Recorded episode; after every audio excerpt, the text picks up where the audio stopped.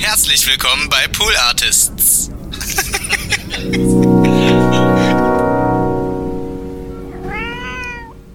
Da hatten wir richtiges Miraculi im Lockdown. Nicht so wie früher bei meinen Eltern. Aber ist kein Parmesan mehr drin. Da, also wirklich, äh, da, da gab es schon richtig Stress bei uns zu Hause und äh, mein Freund, mein Verlobter, wollte eine, äh, ein, ein, einen Beschwerdebrief aufsetzen. Ja. Und dieser Parmesan ist ja so, auch so eklig, der hat so nach Kotze, Kinderkotze Ja, das gerochen. war ja auch nie, auf jeden Fall niemals Käse. Nee, der durfte ja. auch nicht Parmesan heißen, der durfte nur Parmesello heißen. Lieber Kokoschinski. Der Parmesello ist alle.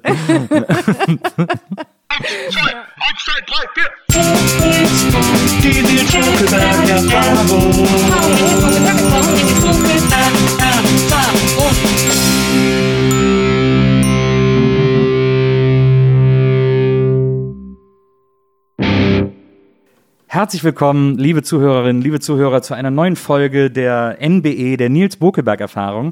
Und ich freue mich extrem über den heutigen Gast. Ich muss euch da mal äh, kurz ein bisschen reinholen. Es ist ja bei uns äh, High-Class-Prominenten so, dass wir uns äh, hauptsächlich über Instagram kennenlernen und dann miteinander schreiben und uns äh, in vielen Fällen niemals im Leben über den Weg laufen. Heute ist das Gott sei Dank anders, ähm, denn äh, ich freue mich wahnsinnig, dass sie hier ist und äh, wir haben eine Menge zu besprechen. Herzlich willkommen, die äh, Drehbuchautorin, Regisseurin und äh, fantastische Instagrammerin Annika Decker. Hallo, Hallo, ich freue mich auch. Hallo.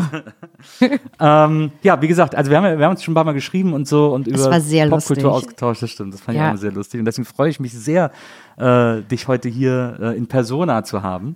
Und ähm, du hast äh, gerade eben schon ein bisschen, ich will, jetzt- ich nicht zu sehr ins Detail gehen, aber du bist, du äh, bist gerade umgezogen. Das Oh Gott, ja, ja. so. ich, bin, ich bin zu Tode erschöpft. Ich bin sehr langsam im Gehirn heute. Aber du hast es schon, aber du hast es schon machen lassen, ne? Also du hast schon ein Umzugsunternehmen. Ja, deswegen Kartons. dachte ich auch, super Luxus. Also es wird äh, total unkompliziert. Und das waren genau an diesen beiden Tagen, wo es 35 Grad war. Die, diese armen Leute. Und dann waren noch zwei Typen ausgefallen. Und ich, Ach äh, äh, und ich bin natürlich trotzdem hin und her gewetzt die ganze Zeit. Und es musste in zwei verschiedene Wohnungen. Also ich habe so eine, wie so eine Arbeitswohnung oder haben wir und äh, und einen, in der wir einfach nur wohnen. Und äh, deswegen, oh Gott, ich bin zu Tode erschöpft. Und auch so unsere Berliner äh, Umzug, so Berliner Möbelpacker sind ja noch immer so besonders verständlich, verständnisvoll und Total. Also, wobei die waren echt super, aber also was bei jedem meiner Umzüge war, ist, dass wenn das Schlafzimmer eingeräumt wird, sagt immer irgendein Typ, und hier ist das Spielzimmer, wa? wirklich. ja. Mal sehen, wie alt mich werden muss, dass es nicht mehr gesagt wird. Oder so bei der Küche dann irgendwann später, wenn man älter ist. Ja, stimmt. ich habe das auch immer äh, bei den letzten Umzügen. Ich habe auch seit, seit ich glaube, seit drei Umzügen oder vielleicht sogar seit vier habe ich mir angewöhnt, das machen zu lassen. Ja. Weil immer so dieses Freunde fragen, so ist ja auch wahnsinnig unangenehm. Ich finde, es geht ab. Also, ich, ich finde, wenn man ganz, ganz hungerleidender Künstler ist, Ja. äh, okay, da darfst du das noch bis 70 machen, aber Ja. also ich finde ansonsten ab 30 Ja. macht man das nicht mehr. Da haben auch alle Bandscheibe oder irgendwas.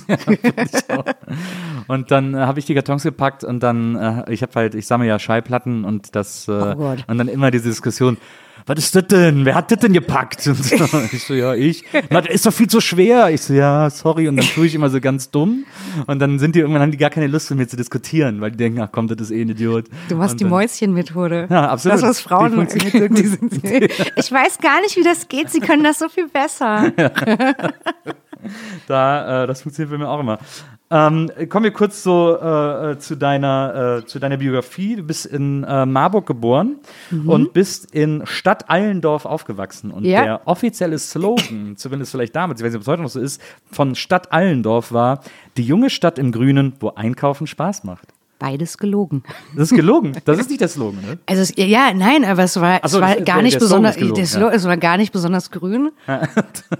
Ich fand jetzt auch nicht, dass Einkaufen da so Spaß macht, dass man damit werben muss. Also ich, ich hätte, Und es ist die junge Stadt. Ist das eine junge Stadt? Ist ja, ja, das ja, so- es, äh, naja, es gibt so einen, so einen alten, alten Kern, äh, äh, ähm, aber, aber ich würde sagen, 70 Prozent der Stadt sind schon eher jung. Jung bedeutet ja immer so, so diverse Gebiete und da steht dann so 200 mal das gleiche Haus. Ja. Und wir, wir waren so, wir waren so eins, äh, eins Troller, da, da stand dann halt so äh, 35 mal ein verschiedenes Haus. Oh, wow. Ja, Ja. ja, aber ja, aber natürlich hatten wir uns dann immer immer die Zahnärzte, das schönste Haus, da waren wir dann eins Die, die, mit der Markenschokolade. Aber ich finde das so erstaunlich, ne? Das ist ja aus so einer Zeit, das ist ja so ein wirklich klassischer Stadtmarketing-Spruch, die junge Stadt in Grün, wo Einkauf Spaß Oder? macht. Und das ist so 80er, ne? Oder so vielleicht noch so 90er, aber es ist auf jeden Fall aus einer Zeit, wo, wo das noch ein Argument für eine Stadt war, dass man da gerne einkauft. Ja, oder vor allem, ich, an wen ist das eigentlich gerichtet? Ja, also kommen dann Leute aus ganz Deutschland und entdecken das Einkaufsparadies? Oder? Aber du bist da, äh, das ist ja eine relativ kleine Stadt, äh, Mhm. du bist da äh, recht äh, behütet aufgewachsen wahrscheinlich. So. Ja, super behütet. Also typisches Lehrerkind und, und wir haben so am Stadtrand gewohnt, also tatsächlich so mehr oder weniger im Grünen und äh, äh, äh, ja, also super behütet. Also ich war nicht, nicht, nicht so richtig vorbereitet auf die äh, Filmbranche, würde ich sagen. Das, äh, weil das finde ich so interessant, das ist so ähnlich bei mir. Ich bin in Wesseling aufgewachsen, das ist so zwischen Köln und Bonn, so ein Kaff. Und wir haben auch im sozusagen nördlichen Stadtrand gewohnt. Äh, das heißt, direkt hinter unserer Siedlung waren nur noch Felder von so Bauern. Ja, genau, bei äh, uns wo, auch. Wo wir dann so durchgelaufen sind und so, und so, Ja. so Irrgärten reingetrampelt haben. Und so Wir auch, und ja, so. im Maisfeld und so. Ja, Ja. Mais war bei uns hinten am Dickhofsbach, das war, da war so ein, Dick- Versuchs, da war so ein Versuchsfeld mit Mais. Bei uns war es einfach Korn, wo wir das, wo wir das reingetreten haben. Herrlich, romantisch, oder? Total. Also, Und dann immer so Strommasten. Wir hatten auch ganz viele so Baggerseen um die Ecke. Wo wir auch, genau. Und, und es hieß immer, dass da Leute ertrunken sind. Ja, ja, ich wurde immer gewarnt. Man durfte, glaube ich, nichts essen und dann da rein. Weil irgendwelche ominösen anderen Kinder haben das gemacht und sind dann schlimm umgekommen. Ja, ja das stimmt. Ja. Ich habe mal, äh, bei uns war so ein, bei uns war so ein, so ein, so ein Baggersee äh, und da sind wir, haben wir um so abgehangen, haben wir dann noch immer so äh, Rennrad-Rallies hingemacht und so, äh, so mit 12, 13 und da war äh, ein so ein Platz, ein bisschen er- erhoben so im, an der Böschung, äh, wo, so, wo die Leute nachts anscheinend immer so Lagerfeuer gemacht haben und gegrillt haben. Da waren immer nur so Feuerreste und auch so äh, Menschenreste, so, also was die da gelassen haben an Müll. Ähm, und da haben wir, ich glaube, mit zwölf oder so äh, das erste Mal Pornohefte gefunden. und die so, oh wow, das ist aber aufregend und so. Und die waren auch echt ein bisschen weird, so mit Anpinkeln und so ein Zeug. Und dann habe ich so, und das habe ich als Kind dann irgendwie verarbeitet, war auch alles okay. und aber ich habe dann ich hab vor ein paar Jahren nochmal so darüber nachgedacht und dann habe ich so überlegt, Hat's dich geprägt? Nee, Hat's aber deinen Weg bestimmt? Nicht so, nicht so wirklich, aber ich habe überlegt, wer setzt sich denn nachts an einem See an ein Lagerfeuer, um Pornos zu lesen und lässt die dann auch noch da liegen? Das, was ist da passiert? Das ist doch da die eigentlich interessante Frage. Also ich, ich glaube, es war so eine Art Date vielleicht und, und die haben mit den Taschen, mit Taschenlampen sich, sich, sich Bilder angeguckt von pinkelnden Leuten, sich in Stimmung gebracht, sich irrewild angepinkelt und damit irgendwann das Feuer gelöscht wahrscheinlich. Aha. Und dann die Beweismittel einfach liegen lassen. Und dann, also ich Schnell will weg. dich jetzt nicht beunruhigen, ihr habt es ja angefasst, aber wahrscheinlich es könnte sein, dass da auch was im Papier gelandet ist. Ja, vielleicht haben sie es deswegen liegen lassen. Aber es war ja immer so, es war ja immer so abwischbares Papier. Na dann ist es ja. Aber es stimmt, da könntest du wahrscheinlich sogar recht haben. Aber es, ich finde es immer noch, ich finde es immer noch extrem weird. Ja, so ein bisschen weird. Wir, wir hatten, wir haben immer uns auf die Lauer gelegt, wir hatten so eine Bande und wir waren keine besonders schlaue Bande und ich weiß jetzt noch die Autonummer. Also wir haben das aufgeteilt zu dritt. Jeder musste sich einen Teil des Nummernschildes Ja. merken, weil keiner war in der Lage, sich das Ganze. Ich weiß es aber jetzt so, MRCR 656, dieses Auto haben wir beobachtet, unnützes Wissen. Weil unser großer Trauma, dass wir eines Tages bei XY anrufen können, Aktenzeichen XY, und den entscheidenden Hinweis zu einem Mord geben können. Ja. Und uns kam das irgendwie spanisch vor. Es war so ein Pärchen und die haben immer laute Musik gehört und mit, und, und mit dem Auto im Wald gestanden. Ah, wir, verstehe. wir waren so blöd, dass wir überhaupt nicht gecheckt haben. Ich finde es auch sehr was die auffällig. da machen. Ich finde es auch sehr auffällig. Ich hatte auch damals ein Detektivbüro mit meinem besten Freund. Oh Gott. äh, wir hießen, glaube ich, äh, wie wie hießen wir? Der SODS, äh, der Schnelle und der Schlaue. Das war uns. Welcher war welcher? Ja, das ist bis heute nicht, weiß man nicht so genau. Und äh, ich hatte auch so, ich hatte so ein selbstgemaltes Schild an meiner Kinderzimmertür. äh, der SODS, Ermittlungen aller Art, keine Ehefälle. Und Wieso denn keine Ehefälle? das habe ich mal irgendwo aufgeschnappt. Ich, und ich, als Kind gibt es auch nichts Langweiligeres als die Vorstellung von ihr. Ehefällen. Ja, wie, ja sind, de- deine Eltern sind verheiratet? Ja. Ja. Und immer noch verheiratet? Ja, ja. Ja eben, findet man super langweilig. Total. Und dann, dann, dann habe ich, äh, und dann habe ich Schild, und dann haben mir meine Eltern zum, das muss dann der elfte Geburtstag oder so äh, gewesen sein, haben sie mir als Überraschung äh, äh, Visitenkarten geschenkt. Und dann, damals gab es noch keine Automaten, haben die richtig prägen lassen. Oh mein Und dann Gott. hatte ich äh, die SODS-Visitenkarten. Aber du scheinst ja echt ziemlich coole Eltern zu haben. Was ist das denn für eine tolle, was für eine tolle Idee. Man wollte doch immer, immer so erwachsene Sachen besitzen. Ja, Ja. das war cool. Ich hatte auch eine Post, einen Supermarkt und, und, und wir hatten auch einen, einen, Verlag für Zeitschriften. Hast du, äh, du hast ja auch einen Bruder, ne? Ja, Und ist der älter oder jünger als du? der ist fast fünf Jahre älter, also viereinhalb Jahre älter Ah, ja, als okay. ich. Ja. Ich habe ich hab drei ältere Geschwister und deswegen Okay. habe ich mir immer so einen super weirden Kack zu Weihnachten gewünscht. Ich habe immer so meinen eigenen Kasten Limo. War also ein totaler Herzenswunsch von mir. habe ich auch bekommen. Das war, das war Ein eigener Fest. Kassenlimo. Ja, okay, du musstest sehr viel teilen. Na. Ja, ja. Ja gut, bei uns war äh, Junge und Mädchen, hat man schon mal verschiedene Sachen gewollt und musste äh, da nicht so viel teilen. Und es war einfach ein, also in der Kindheit ist das echt ein riesen Altersunterschied. Ja. Also Ja, es ja. war, mein Bruder war der König und ich war die uncoole Nervige in der. Verteilung. So ist das dann eben, wenn Du man warst Junge 13, er war 18. Also das ist ja diesen Unterschied alleine. ist. Ja, krass. Krass, ja, stimmt, stimmt.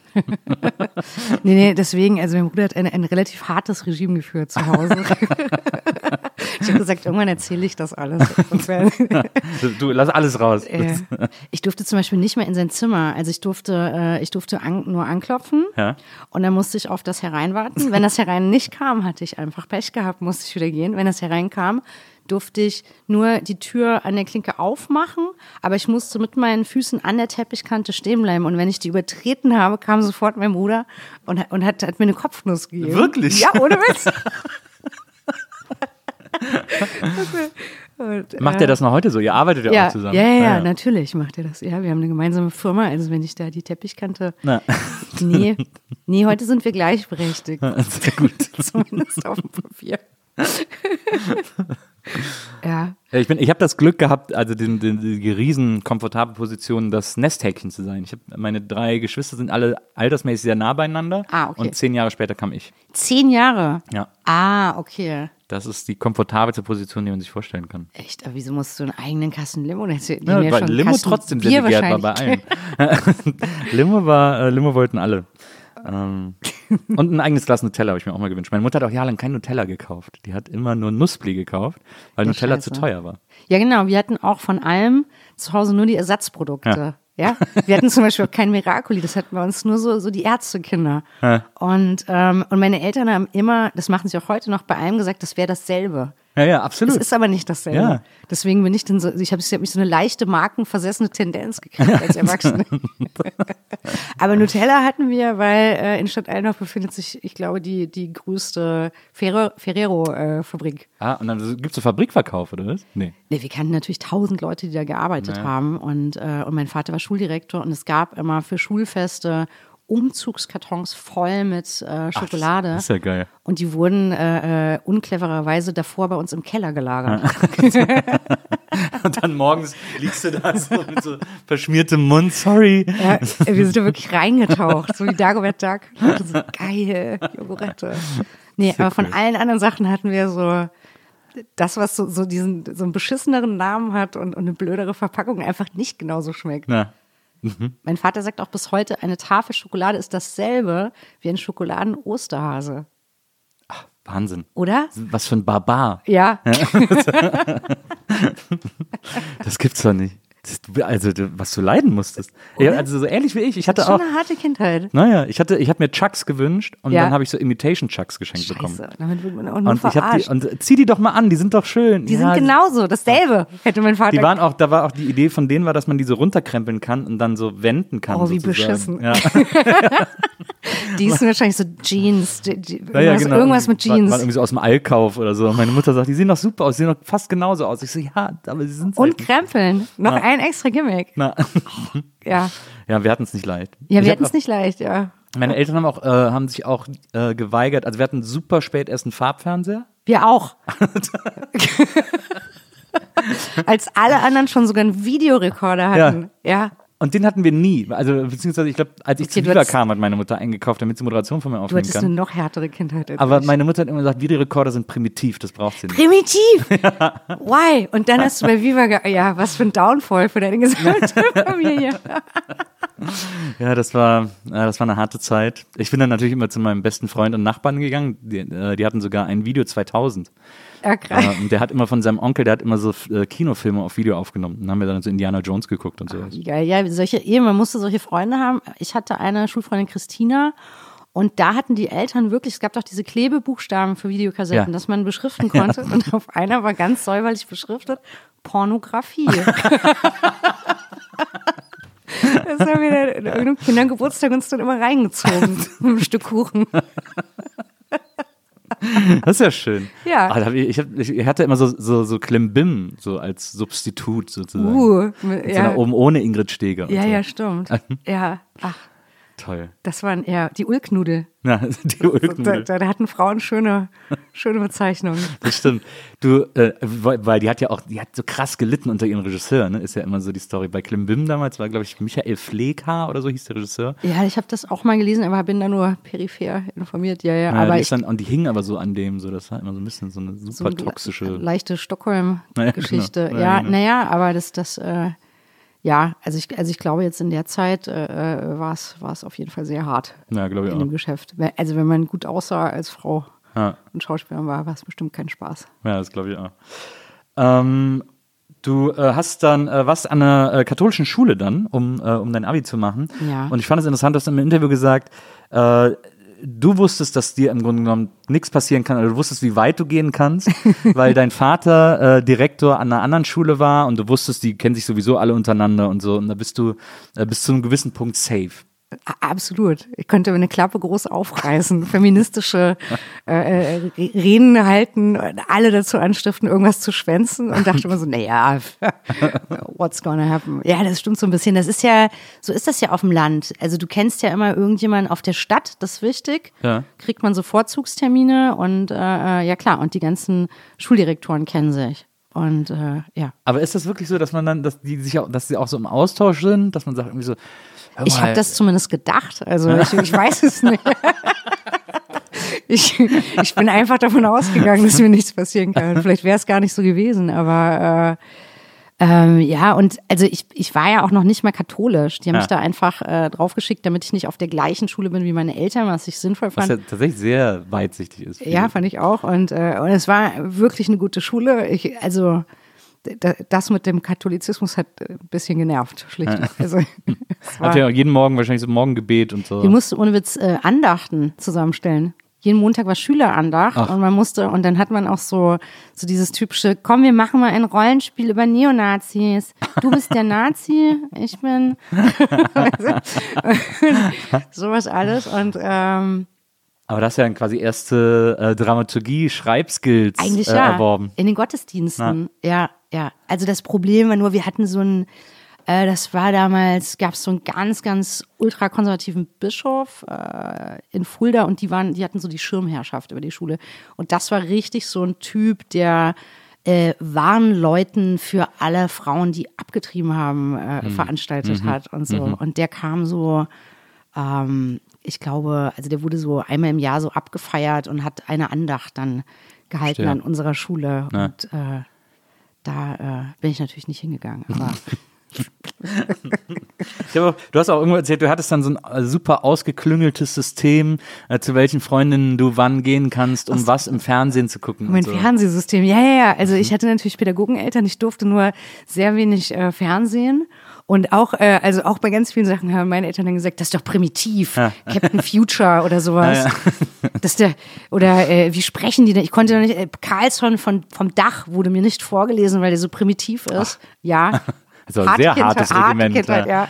Und ähm, dann hatte ich mit meiner Freundin Babsi ein todsicheres System, wie wir einfach den ganzen Tag über in der Nachbarschaft von Haus zu Haus sind und jeweils da immer so anderthalb Stunden ferngesehen haben. Also habe ich, glaube ich, alles gesehen, was es damals gab. Also Western von gestern oder Oh ja, mit Fuzzi. Ja, mit über den man sich totgelacht hat. Ich habe es seitdem nie wieder gesehen. Ja. Falcon Crest. Sowas habe ich am liebsten geguckt. Karussell der Puppen. Oh, Falcon Crest hatte eine tolle Titelmelodie. Ja, ich. Ja, stimmt. Die, Die, war eigentlich relativ hochwertig. Die würde man wahrscheinlich jetzt noch gut finden. Mit, mit Lorenzo Lamas. ja, stimmt, stimmt. Stimmt, ganz vergessen, der war da ja dabei. Ja. Aber diese, diese, diese, diese, äh, diese, diese Chefin von denen, die, diese alte, die sah so geil verhärmt immer aus. Die war ja so war- richtig hart. Das, war- war das Morgan Fairchild? Ich weiß gar nicht, wer das war. Es gibt so eine Schauspielerin, die hat so eine ganz dünne operierte Nase und so aufgepuffte Haare. Die spielt in all diesen, Ja, aber diese, diese alte, Dynastie- also die, genau, die quasi die, die, die die- Mutter von allen war. nee, so richtig alt war die nicht. Die sah so ganz, die hat so ein ganz eingefallenes Gesicht und so krause Haare und so, die sah immer so richtig böse aus. Doch, jetzt weiß ich, welche. Nee, Weißt das ist du? nicht Morgan Fairchild, das ist eine andere. Ja, ja, ja. Die Die, war hat so super. richtig ausgehöhlte Genau, Wangenknochen. ja, ja, genau, ja, ja. genau. Die fand ich wunderschön. Die, ja, ich fand die sehr gruselig, aber auf eine gute Art. Ähnlich wie die Krankenschwester in äh, Einer Flug übers Kuckucksnest. Ja, ja, stimmt. Die war auch, ja, gut. Anderes Niveau. absolut, absolut.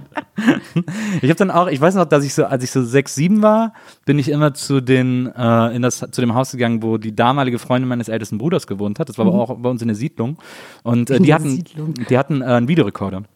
Und da bin ich manchmal so in den Ferien oder so, als ich so, ja, muss so sieben gewesen sein Primitiv. oder so, bin ich dann da so hingegangen, also wenn am Tag, wenn nichts zu tun war. Ja. Und dann äh, hat mich die Mutter immer empfangen und dann äh, habe ich gesagt, oh, ich würde gerne einen Film gucken. Wirklich? Und dann, ja, und hat die Mutter mir der Zauberer von Oz angemacht und hat mich da äh, auf die. Couch gesetzt, hat bei mir zu Hause angerufen, meiner Mutter Bescheid gesagt, dass ich da bin und Da so. sitzt er. Und dann da, hat mir noch Kekse hingestellt und dann konnte ich da den Zauberer von Oz gucken. Und dann bin ich wieder nach Hause gegangen. Ist das süß? Ja, so war das früher so ein bisschen, oder? Total. Ich habe auch bei Nachbarn geklingelt und habe gesagt, ich will den Hund streicheln.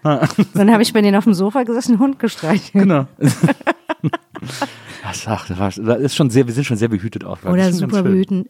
Wir hatten auch so eine, so eine, äh, so eine Art äh, Kinderfrau, weil meine Mutter gleich wieder gearbeitet hat. Äh, ähm, äh, und bei der war ich schon als Baby. Und da bin ich immer nach, also in der Grundschule, nach der Schule Mittagessen gegangen. Sonst wären wir wahrscheinlich auch verhungert. Also uns gab es jetzt nicht so viel gekochtes zu essen. Und die hatte auch einen Videorekorder. Die hatten so als eine der ersten. Und da habe ich alles, also da habe ich über von Spartakus über Ben Hur Oh, alles. die Klassiker. Ja, ich weiß noch, ich fand in der Grundschule immer am besten, wenn, wenn äh, kurz bevor die Christen von den Löwen gefressen werden, wenn sie anfangen zu, zu singen. Es ist mir ein Rätsel, warum ich das eigentlich alles gucken durfte. Aber Aber das, äh, das kenne ich, das war sowieso früher äh, so ein bisschen weird, finde ich, mit so mit der Idee, was man Kindern zutrauen kann und was nicht. Weil einerseits gab es Ja. so eine Ultra-Behütung, äh, auch Ja. so durch die Bundesprüfstelle und so, die Filme erst sehr, die sehr, Filme sehr streng bewertet haben mit der Alterseinstufung, so viel strenger als heute. Ähm, oder auch, ich weiß zum Beispiel, dass ich äh, mit sechs wahnsinniger Fan von E.T. war. Äh, ich, Ja, hatte das, ich hatte das Sticker-Album, ich hatte das fast komplett voll, äh, weil ich diese Sticker gesammelt habe. Ich hatte alles, was es von E.T. gab. Es gab damals so diese Spiralkabel, die, Ja, die ja. wurden dann einfach E.T.-Bänder genannt und schon wollte ich die haben. ja, sie ja E.T. einfach. E.T., ja. Also E.T. war, war alles irgendwie. Und dann äh, lief der endlich an im Kino. Und wie gesagt, ich habe Ach, du hattest den noch gar nicht Nee, gesehen. Du noch warst gar nicht. vorher aber ich schon hatte schon Fan. das Sticker-Album und habe das jeden Tag mir hundertmal angeguckt. Und dann kam der irgendwie ins Kino und dann ist meine Mutter zuerst reingegangen, um den zu prüfen sozusagen. Wow, okay, und super dann, behütet. Na, und dann kam sie nach Hause und gesagt, nee, der ist nichts für dich. Und das war, Oh das war das Allerschlimmste. Da habe ich gedacht, die Spinne. Als du schon alles hattest. Ja. Da hat sie gesagt, der ist zu gruselig für dich. Wie hast du denn weitergemacht? Du hast so getan, als hättest du es gesehen bei den Nee, anderen? ich war dann einfach am Boden zerstört und ähm, habe dann auch die Sticker nicht mehr weiter gesammelt und habe ihn dann, ich glaube, zwei, drei Jahre später bei einer Klassenkameradin auf Video gesehen. Und dann hat sich's nicht mehr so. Nee, dann ist es nicht Kino, ist nicht Kino. Also Ja. muss man, ich finde, das fällt ja gerade jetzt irgendwie während äh, Corona auf. Also Kino ist schon einfach anders. Ja. Also ähm, ja. Nee, ich, aber ich habe E.T., ich, ich schenke immer, ich habe ein Patenkind und da verschenke ich immer gerne so meine äh, Lieblingsfilme so aus den 80ern. Und dann habe ich E.T. geschenkt, aber ich hatte völlig vergessen, dass der ja fast stirbt. Aber äh, ist ja bei allen Versionen, die man heute kriegt, äh, ist ja seit der äh, Überarbeitung von Spielberg vor z- 15 Jahren zum Jubiläum oder so, Ja. äh, sind ja alle äh, Kinder, die mit Spielzeugpistolen rumlaufen, haben jetzt nichts mehr in der Hand. Ja? Hat er so digital, hat er die Spielzeugpistolen rausretuschiert. Ja? Das ist so voll bescheuert. Hat er, hat er, ich glaube, zum 20-jährigen Jubiläum oder 30-jährigen Jubiläum vom Film hat er das dann gemacht. Ah, krass, okay. Das habe ich gar nicht mitbekommen. Weil da ist ja dann auch so Halloween und so, und dann laufen die Kinder alle, laufen so ein paar Kinder mit Spielzeugpistolen rum, die Ja. haben jetzt, die haben jetzt nichts mehr. Nichts, die Nee. wedeln einfach mit den Fingern. Na. Ja gut, aber ja. Ähm, so, also, äh, so, wie gesagt, behütete Jugend und so und äh, irgendwie, ähm, naja, Lehrereltern. Äh, ich habe auch gelesen, deine Mutter war die Lehrerin von Eike Immel. äh, erzählt Ja. sie irgendwie noch stolz. Ja, jedem. Der große Fußballer Eike Immel. Ja, ja, sie, ja ich, äh, sie bildet sich auch ein, dass sie gegrüßt wurde, weil sie hatte ihm, ihm so Immer wenn er im Fernsehen ist. Ja. Der, der hat doch dafür nicht geblinzelt gerade. ja, ich glaube, sie hatte ihm so ein geheimes Zeichen eingetrichtert, dass er sich an die Nase fassen soll oder so. Und das, das hieße dann, hallo Frau Decker. Aber, aber es, ja, es wurde bei uns ständig, äh, ha, da ist es wieder.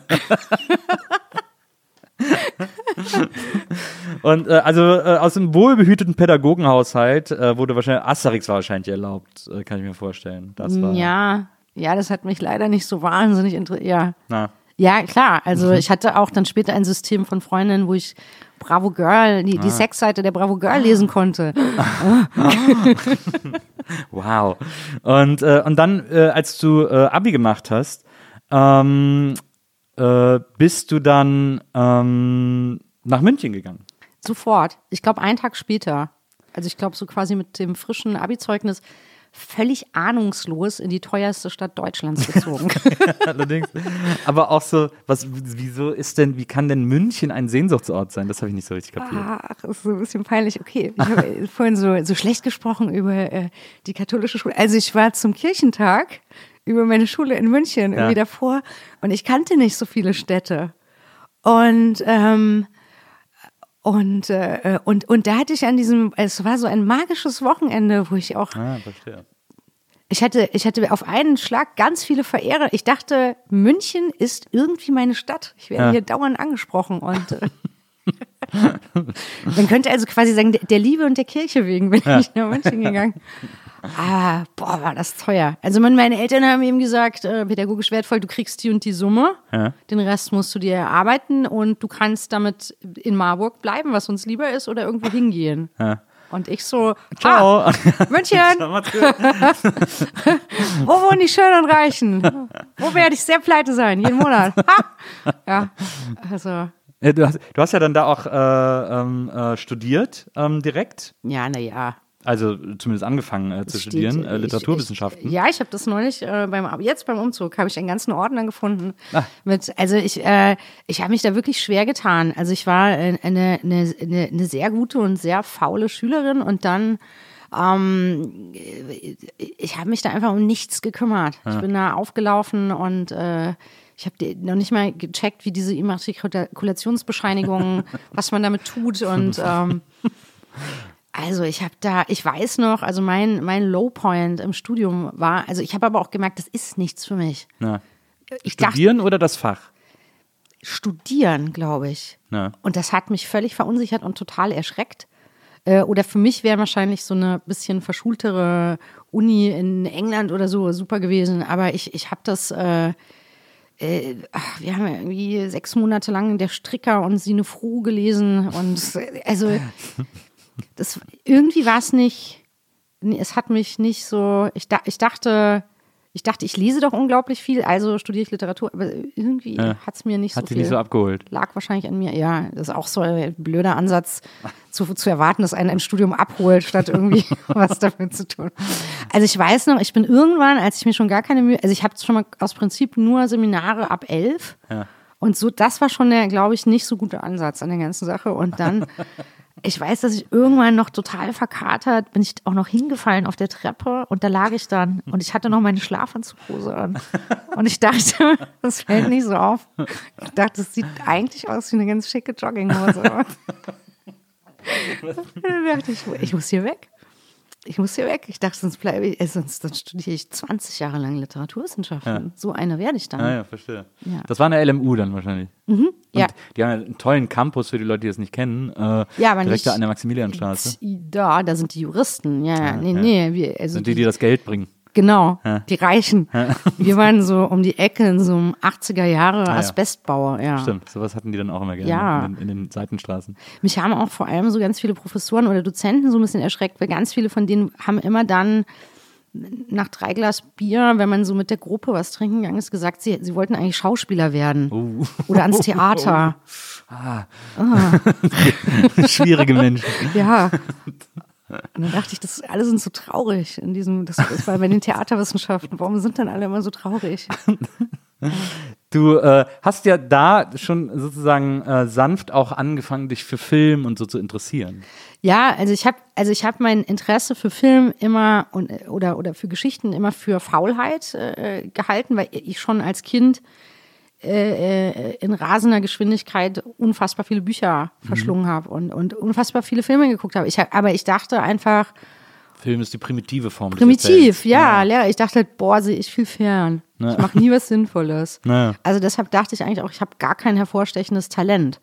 Weil, weil das, was eigentlich mein Talent war, äh, habe ich gar nicht so, fand ich gar nicht so toll. Dachte ich immer, warum gehe ich denn nie raus? Und, äh, weil er wie, so ein Sanastrolkind, das so am Fenster steht.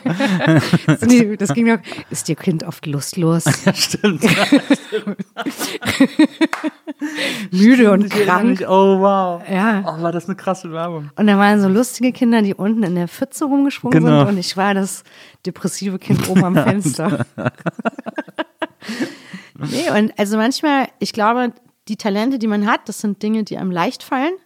Erstmal von Natur aus, natürlich muss man total viel dann an sich arbeiten, um das zu perfektionieren oder, Ja. oder besser zu werden. Aber ich glaube, man hat manchmal nicht so einen Blick dafür, weil es einem so leicht fällt. Mhm. Also ich habe dann noch mal zehn Jahre gebraucht, um zu begreifen, dass ich äh, schreiben muss. Also dass, dass äh, ich das am besten kann von allen Sachen. Ja.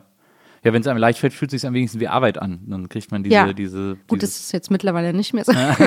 Leider, wenn man das professionell macht, äh, äh, ja, d- fühlt sich dann doch oft an wie, wie Mathe lernen oder wie Scheiße, ich muss heute schreiben. Hm, Ja. Ich räume erst mal auf. ja, das verstehe ich. Ja. Das verstehe ich. Ähm, aber du bist ja dann, aber du hast ja dann trotzdem, du hast dann, wie du gerade gesagt hast, irgendwie gecheckt, na, das Studium ist es nicht, das können wir irgendwie. Du hast auch zwischenzeitlich, äh, habe ich mal gelesen, hast ja schon gesagt, äh, München sehr teuer, äh, als Nebenjob bei einem mexikanischen Partyservice Ja. ich finde, diese Story hört sich wirklich an wie aus so einem Film irgendwie. Das ist original. Also Es war so. Das war, ich glaube, Douglas hatte so 15 Jahresfeier oder so, Ja. so eine Parfümerie-Filiale. Und dann mussten wir bei 20 Grad minus, bei, bei Schneeregen, so Kakteen, so Plastikkakteen aufbauen für mexikanisches Catering. Und kurz bevor das losging, kam dieser Chef und hat gesagt, ich muss jetzt ein Poncho und ein Schnurrbart und, und ein Sombrero. Das war eigentlich super rassistisches Catering. Nix. Nicht nur das, sondern auch was für eine weirde äh, Idee. Das, Ja, es war. also, Wow. Ja. Ah, das finde ich, find ich immer noch mega beeindruckend. Also vor allem auch für Douglas. Das hier ein, Oder? Waren wahrscheinlich so, so eine Jahresversammlung von denen oder so. nee, Ich bin mal, ich bin mal, auf, ich bin mal auf so einer zufällig, äh, das war äh, zu Gamescom-Zeiten in Leipzig, da habe ich immer moderiert, so auf der Spielemesse. Und dann äh, sind wir als Letzte irgendwie da geblieben, dann hat die Messe auch zugemacht und so, und weil wir irgendwie noch was getrunken haben. Und dann mussten wir gehen, dann sind wir so durch die Messehallen, wo nur noch so ein paar Securities rumgelaufen sind. Ja.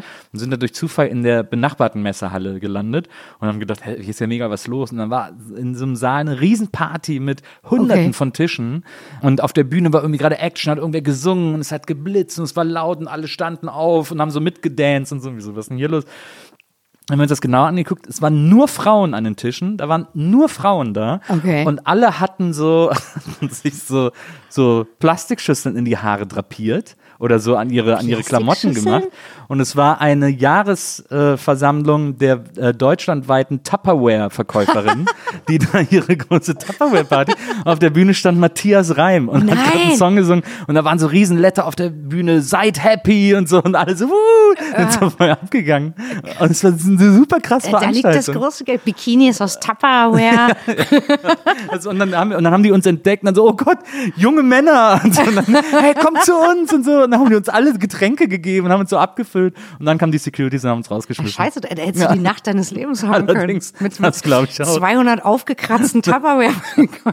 Das, das habe ich noch nie, das habe ich nie wieder danach erlebt. Das war sehr, sehr toll. ja, ja, man unterschätzt diese Firmen, wo das große Geld liegt Na. und die große Party. Ja. Na, na. Man will immer für irgendeine Art von coolem Label irgendwas machen und Na, dann absolut. linst man neidisch rüber und denkt so, Mist, ich hätte bei der Molinette zusagen sollen. Ja.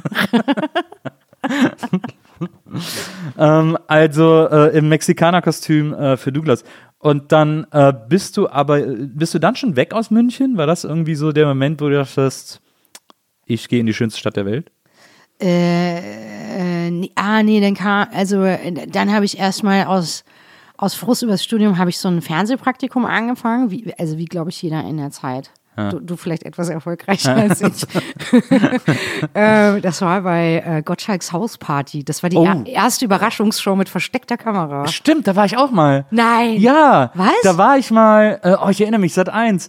Da Ja. war ich mal äh, und dann bin ich, ich hatte nur einen kurzen Auftritt, um reinzukommen und mit so Schleim übergossen zu werden und wieder Ja, zu man gehen. wurde mit Schleim übergossen. Da war ich mal. Nein. Ja, wirklich. Ach, wir hätten uns kennenlernen können. Ja, stimmt. Weil das war nämlich das zweite Mal, dass ich Gottschalk getroffen habe. Weil vorher war ich mal bei Kinderwetten das äh, auf der Couch. und es war beide Male so, Gottschalk für mich ja immer noch der größte Moderator aller Zeiten und ich hoffe, dass der irgendwann mal hier hinkommt. Aber da war es so, dass als ich bei Wetten das war, ich saß so in der Garderobe, so Ja. den halben Tag irgendwie und hatte nichts zu tun. Und irgendwann kam so eine Aufnahmeleiterin und gesagt, äh, ja Nils, Thomas ist jetzt bereit. Und ich so, okay. Okay. Äh, ja, dann komme ich mit oder was? Ja, ja, genau. Und dann bin ich so mit dir mitgegangen und dann hatte ich wirklich so eine Audienz bei ihm. Er hatte so eine Ja. Garderobe, also ich saß in so einem Kellerloch, wo ich so, wo die Rohre an der Decke waren, ne? Äh, Ah, ja, in der, ich weiß, wo das war. Ja, nee, also ja. bei, bei Wetten das, ne? In, der- in der Hannoveraner Stadthalle irgendwie so. Ach so, wir hatten aber auch so Baracken. Okay. Genau, dann, dann kam ich zu ihm in die Garderobe und seine Garderobe, so ein riesen Container, mit so eingerichtet wie ein Wohnzimmer und so. so Ja, ja, krass, der kam auch immer mit dem Bentley. Ähm, einmal die Woche aus den USA zur Live-Auszeichnung und Probe. Und dann, äh, und was er nicht weiß, ist, dass wir immer heimlich in dem, der hat den Bentley immer offen gelassen. Und es war, ich weiß nicht, warum man sowas macht. Dass der der Kinder, es war so die, wie so eine Kindergartenmutprobe. Komm, komm, wir schleichen uns in den Bentley. Wir gucken, was er im Handschuhfach hat. Und was hat der Mann schon? Nichts Spannendes. Ich, weiß, war, ich, kann- ich wünschte, ich könnte jetzt irgendwas, ich könnte mir irgendwas Na, ausdenken. Keine Pornos. Nee, leider keine Pinkelpornos, wie bei dem Lagerfeuer. Oder wie bei, wie bei äh, Kleine Haie. Guck doch mal im Handschufer. Ähm, stimmt, und dann, und dann war es, und dann äh, war ich irgendwie ein halbes Jahr oder ein Jahr später, war ich dann bei Gottschalks Hausparty.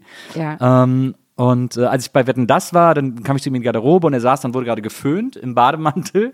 Und dann sagte er, Nils, toll, wenn ich dich jetzt so sehe, äh, das erinnert mich daran, wie ich damals beim Radio angefangen habe und so weiter. Da war ich ja noch irgendwie 18 oder 19 oder so. Du warst so jung, als du Naja. angefangen hast. Krass. Ich habe mit 17 angefangen, ja.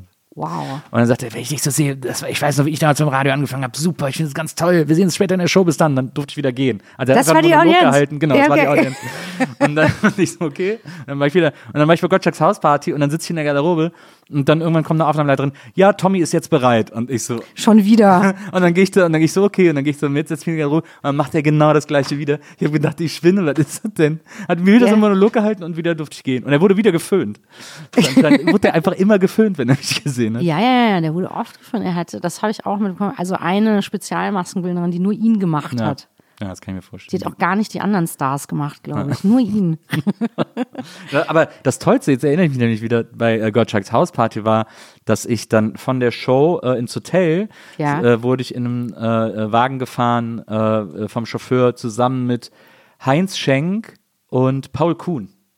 Die waren auch beide in der Show.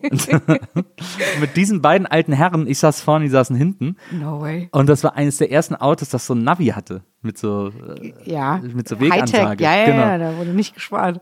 Und das war für die beiden unglaublich. Da sind die ausgeflippt. Wirklich? Das, das haben die noch nie gesehen. Nee, Heinz Schenk saß vorne, ich saß hinten. Äh, Paul Kuhn saß vorne, ich saß hinten mit Heinz Schenk. Nee, jetzt. Ich saß hin mit Paul Kuhn, vorne saß Heinz Schenk. jetzt? Sowas. Sowas. vorne saß Heinz Schenk, ich hin mit Paul Kuhn. Und dann äh, haben die beiden haben sich unterhalten. Das wäre unglaublich, was heutzutage alles möglich wäre. Die Technik ja. und so. Und dann hat der Heinz Schenk saß dann vorne und gesagt, und jetzt stell dir mal vor, in ein paar Jahren sagt das Gerät dann sogar, bitte lassen Sie die Finger von der Dame. Das, ge- Und dann hat Paul Kuhn saß dann da und hat so, ja, ja, bitte lassen Sie die Finger aus der Dame. so alter Ah, Humor. das, das waren dankbare MeToo-Zeiten. Ja, aber es war trotzdem eine tolle Fahrt. Diese beiden alten, technikungläubigen Herren. Ja. Äh, das werde ich nie vergessen. Haben mir auch beide viel Erfolg für meine Karriere gewünscht, als wir uns am Hotel verabschiedet haben. Ja, da, so, ja da, da bist du halt noch nicht, wo Heinz Schenk ja. Das ist ja aber ja lustig, dass du da gearbeitet hast. War das bei den, in den Ari-Studios oder war das unter Föhring? Weiß Nee, das war hinten in Unterföhring. Also, warst du bei Ari oder, oder, in, oder war, weißt, du- ich- du weißt nicht mehr? Nee, weiß ich, das ist echt, boah, das kriege ich nicht mehr zusammen. Aber Nee, wahrscheinlich das war ich auch unter Föhring. War auch so ein, so, so ein Neubau. Ich glaube, ich glaube auch, also ich war nicht von Anfang an da. Ich Mhm. glaube nicht, dass ich bei der, also da, da könnt ihr mich doch dran erinnern. Äh, ja. äh, ja, ja. ich weiß noch, wir hatten einmal Gerard Depardieu in der Sendung und der hat immer nichts gehört vom Übersetzerton. Und dann kam später raus, es lag so, obwohl, darf man das überhaupt sagen? Das, es lag so, er, er hatte, ich glaube, er hatte allen Champagner aus dem Green Room ausgetrunken. Ja, weil ich meine, Gerard Depardieu, da darf man das ja nur wirklich sagen. Ich glaube, es- ja. Ich weiß nicht, ob du Comics siehst. Es gibt einen tollen Comic, äh, der heißt Gerard. Äh, sehr empfehlenswert für, über einen äh, Journalisten und Comiczeichner, der Okay. ihn so ein paar Jahre begleitet hat und diese ganze Geschichte aufgemalt und aufgeschrieben hat. No way. Extrem lesenswert. Super Typ. Ist der eigentlich immer noch in Russland? Ich glaube, der pendelt so ein bisschen. Oder, oder ist der russischer Staatsbürger immer noch? Das ist ja ich völlig glaube absurd. schon, ne? Ich glaube schon. Mein Gott. Okay, dann hast du äh, Gottschalks Hausparty gemacht und hast dann so ein bisschen Fernsehblut geleckt. Äh, ja, total. Ich habe überhaupt nicht verstanden, äh, was die ganzen Berufe sind, was diese ganzen Leute machen bei der Live-Show. Ich habe auch nicht verstanden, dass es, also heute weiß ich natürlich, was es für ein riesen Schwergewicht ist, eine Live-Show zu machen. Und äh, ähm, aber es war aufregend. Also man hat immer so Kandidaten, wurden immer überrascht und bei sich zu Hause also der, Thomas Gottschalk hat dann gesagt, hey Nils, was denkst du denn dazu? Und dann sah, sahst du dich selbst äh, im Fernsehen. Ah ja. Und dazu wurden dann heimlich äh, so Mini-Kameras, die waren ganz neu. Diese Fingerkameras, die so ganz winzig waren, die wurden dann zu Hause im Wohnzimmer versteckt bei dem Kandidaten. Und das war irre aufwendig und man musste vorher so ein Vorgespräch machen. Also äh, äh, äh, hat er wirklich so viel Angst vor Außerirdischen? Also man hat den immer quasi verarscht. Ja. Genau, bei einem war das irgendwie der Plan, dass da ein UFO in seinem Garten landet. Der hatte so richtig Panik vor Außerirdischen. Wow. Aber das war eigentlich, das war eigentlich echt. Äh, ähm, also ich habe neulich wieder eine aus dieser Redaktion wieder getroffen, die total nett war. Ähm, aber ja, das war eigentlich so ganz. Ich wusste vorher nicht, dass solche Jobs möglich sind. Also, dass man in der Redaktion sitzt und sich sowas ausdenkt. Und da habe ich in der Tat so ein bisschen, also dann, ja, habe ich gedacht, okay, das ist schon, schon irgendwie spannender als der Stricker und Sine Froh. Und äh, ja, ab da war ich gefangen. Aber natürlich, also so noch ein, noch ein bisschen mehr haben mich dann Filme interessiert. Deswegen, ja. Aber ähm, du hast ja, glaube ich, auch ein bisschen angefangen zu studieren, weil deine Eltern das irgendwie ganz gut fanden oder so ein bisschen erwartet haben auch. Ich habe gar nicht, also ich finde, so wenn man auf dem Land aufwächst, gibt's, hat man das Gefühl, also wenn man jetzt äh, überhaupt in der Lage ist, Abi zu machen, gibt es so ein Set von zehn Berufen. Davon sind fünf für Frauen nicht geeignet. Schweißer. Nee, und äh, äh, ja, oder es wurde früher dann immer so gesagt, ja, wie willst du das denn mit der Fam mit Familie machen und so und dann äh, ja und dann ähm, also das allerverrückteste, was ich mir vorstellen konnte, war, dass ich Journalistin werde, aber das habe ich jetzt nicht ernsthaft geglaubt, dass das klappt. Ich wollte nur dem Grundschullehramt entfliehen, Ja, was so für, für alle Mädchen vorgesehen war Okay, verstehe. da hat man viel Zeit für die Kinder und so. Und deswegen, ja, also ich hatte jetzt keinen, keinen genauen Plan, aber ich habe auch nie hinterfragt, ob, also ich dachte immer, studieren ist total was für mich, weil mir die Schule leicht gefallen ist. Da lag ich aber falsch. And then she discovered. ja. Ähm, Ich hätte vielleicht so eine Assistenz haben müssen, die mir das organisiert, das Studium. Dann wäre oh ich ja, vielleicht ganz das gut ist gewesen. natürlich. Das, das hast du vergessen. Das war Ja. der Fehler. Ich hatte eine harte Kindheit. Also warum haben meine Eltern das nicht irgendwie ermöglicht? Das stimmt. Ähm, aber dann bist du ja, äh, dann bist du von äh, München nach Köln gegangen. äh, ja, später, weil in München die Kirchkrise war. Oh ja, stimmt. Da ist Ja. ja alles zusammengebrochen. alles zusammengebrochen, die ganze Medienlandschaft, ganz viele Produktionsfirmen sind pleite gegangen. Ja. Und ich war da gerade bei so einer Filmproduktion und war so eine Art Dramaturgin, Junior-Producerin und äh, dachte so, okay, alles klar, ich bin definitiv die Erste, die fliegt, Ja. weil ich kann keinen Film alleine produzieren und ich, ich weiß nicht, ob dramaturgische Beratung dann als so wichtig, also es sind ja so die sogenannten Soft Skills, die, Ja. die immer zuerst Gekickt werden. ja, Ja. also keiner sagt jemals in der Firma, ach, wir können, wir können ohne Buchhaltung arbeiten, aber deswegen wusste ich, mir geht's bald an den Kragen und dann habe ich mich richtig verzweifelt an so einer Mickey Mouse Filmschule beworben. Also es war in fortgeschrittenen Ausbildung irgendwie. Man musste nachweisen, dass man schon mal so einen Medienjob gemacht hatte und dann konnte man so einen Kredit aufnehmen und das halt machen. Und man Okay. hat und das hat sich als pures Gold für mich erwiesen. Wirklich? Ja. Und wir waren wirklich so eine Klasse von enttäuschten, in der Medienbranche gescheiterten, um die 30-Jährigen, alle Ja. so, ja. Und, ähm, und ich habe dann tatsächlich, und ich musste einen Job nachweisen in Köln. Ich kannte niemanden in Köln außer einem Typen, der hat mir dann ermöglicht, äh, über einen Kontakt habe ich ein Vorstellungsgespräch bekommen und dann, und dann habe ich wirklich einen Job bei Big Brother gehabt in der Redaktion. Und ich dachte so, okay, schlimmer kann es nicht mehr Welche werden. Staffel war das? Äh, das war die erste Staffel, die ein Jahr lang ging. Die war, Oh, oh, die war super. die war super, oder? Ah, die war mega gut. Ja, da war ich in der, äh, äh, mit in der Spieleredaktion. Ah, Also, ja. meine, meine, meine Lieblingsstaffel eigentlich. Ach, war das Marshmallow, Weitschnupfen, Tierhäufchen erraten, all das. ja, Das ist ja sensationell. ja, das, also es hat wieder erwarten echt äh, Spaß gemacht. Ja. Das war echt kreativ. Also man musste, ich kann, ja, kann das ja jetzt vergleichen, also man musste wirklich jeden Tag, äh, jeden Tag mehrere Spiele, die auch funktionieren, äh, äh, erfinden, die dann live gesendet wurden auf Premiere. Ja. Und das waren äh, ganz schön korinthenkackerische äh, Fans, die dann, also ein Fehler beim Eierweitlaufen und du hast geliefert. Es wurde, also es musste alles ziemlich wasserfest sein. Und deswegen, ähm, genau, das war dann mein Leben. Also montags bis freitags bei Big Brother und dann äh, äh, Samstag, Sonntag Seminar in der Schule. Ja. Und das war aber ziemlich gut. Es war wirklich ziemlich gut. Und darüber bin ich zum Schreiben gekommen. Also man sollte nie die Dinge unterschätzen, die man aus Verzweiflung tut. Ja. Ich, ich habe wirklich gedacht, das war's jetzt. und äh, ja, und auch da haben wir uns natürlich äh, immer heimlich in diese Kameragänge geschlichen. Ja, da ja, durften klar. wir natürlich nicht rein. Ja. Aber das ist krass, wenn du so hinter der Scheibe stehst und jemand guckt dich an. Diese Kandidaten. ja. Aber ich meine, es ist nach kurzer Zeit total abgestumpft. Also sitzt du beim Frühstück und sagst, ey, komm mal rüber, die blasen sich gerade wieder ein. das war, also, das, das war auch äh, bemerkenswert, dass du komplett abstumpfst. Also irgendwann Ja, ganz merkwürdiges Verhältnis zu diesen, das sind Menschen, die da freiwillig reingehen, kriegst. Äh, ich habe das damals immer, da habe ich gerade angefangen in äh, München zu studieren, an der Filmhochschule. Das war äh, Oh, in dem Jahr, toll. Ja, stimmt, du war ein warst- zweites Jahr oder so in München. Also ich meine, das ist doch, also ja, also du, du hast wirklich, du, du, du hast den Lebenslauf, den ich gerne hätte. Boah, da hör mal. Ich, das ist, glaube ich, glaube, das ist die zweiteuerste Ausbildung, die man, also nicht, also die, die, die staatlich bezahlt wird, also die Das zweit wertvollste quasi. wertvollste, exklusivste Ausbildung, die man kriegen kann. Und ich glaube, da wurde doch von 1000, wurden 10 genommen. Damals. Also weiß ich nicht, ja, kann sein. Ja. Doch, da gab es, glaube ich, einen ziemlichen Hype und es war richtig, richtig krass. Ich habe mich noch nicht mal getraut, mich dazu bewerben. Also, aber wie toll. Ja, das, und da habe ich mit meinen Mitbewohnern immer, äh, als dann diese einen Jahresstaffel, haben wir jeden Abend zusammengesessen um sieben äh, und haben äh, Big Brother geguckt. Das, das haben wir so geliebt. Äh, ich kann mich auch an die ganzen Figuren noch erinnern, Sachsen-Paule und so. Sachsen-Paule. Kader, Kader Loth ist da groß geworden. Ja, er hat jemand, dem so theatralisch in Ohnmacht gefallen Genau, ist. genau. Dann dieser, dieser Zwilling, der dann gewonnen hat, Sascha Sirtel. Sascha, genau. Der, Ja. dann, der macht jetzt immer so Pokerturniere. Wirklich? So. Naja. Ach, wirklich? Ah, siehst du? Noch so Sachsen-Paul hat doch sein Oberteil nicht ausgekriegt nach so einem Radrennen. erinnern. Stimmt. Das war- oh, ja, stimmt.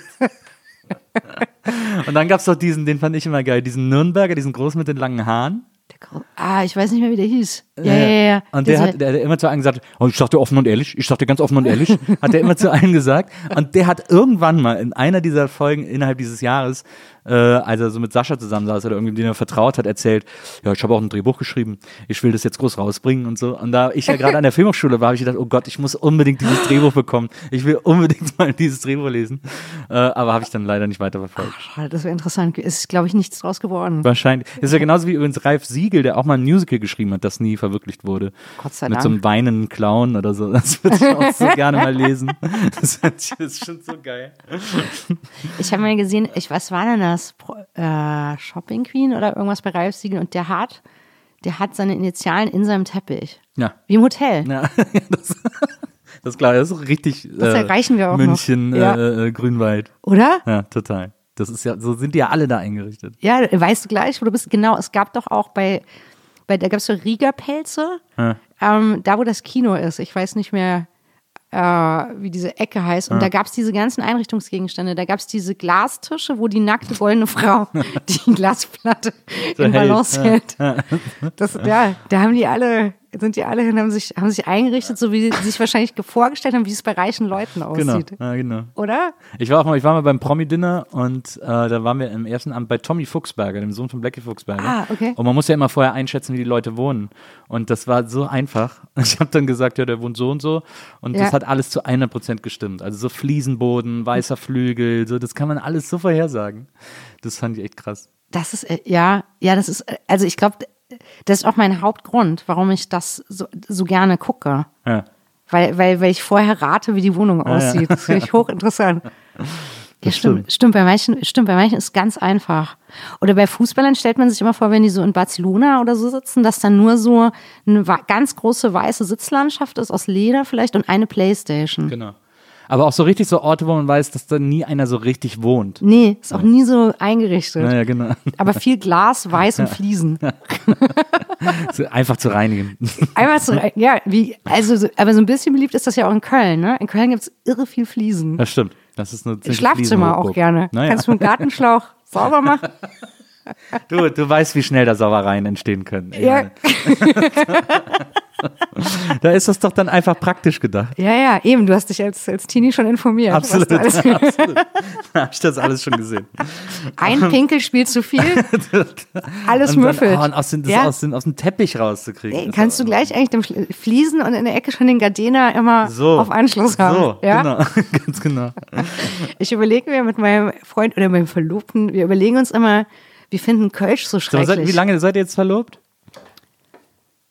Vier Wochen. Ah ja, siehst du, deswegen. Aber ich kann es schon sagen. ja, ja, aber deswegen musst du es immer noch so überbetonen, weil es dir erst über, wieder weil es so einfällt. komisch klingt. Herzlichen Glückwunsch übrigens. Dankeschön. Ja, du mit 45 ist es damals So, also, same with me. ist doch einer eingefangen. das war auch, er hat, glaube ich, äh, äh, mal richtig anständig meinen Vater äh, gefragt. er gefragt, oder? Ja, weil meine Hand gehört ja quasi meinem Vater. Falls Ja. du das nicht wusstest. Äh, Er hat sie gemacht.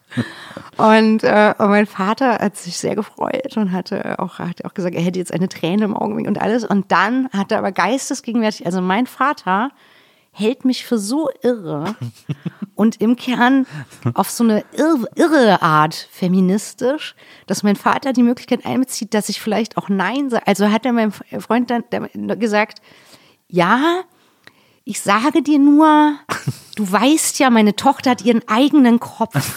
Wow. Okay. Und das hat ihn tatsächlich kurz vorher nochmal verunsichert.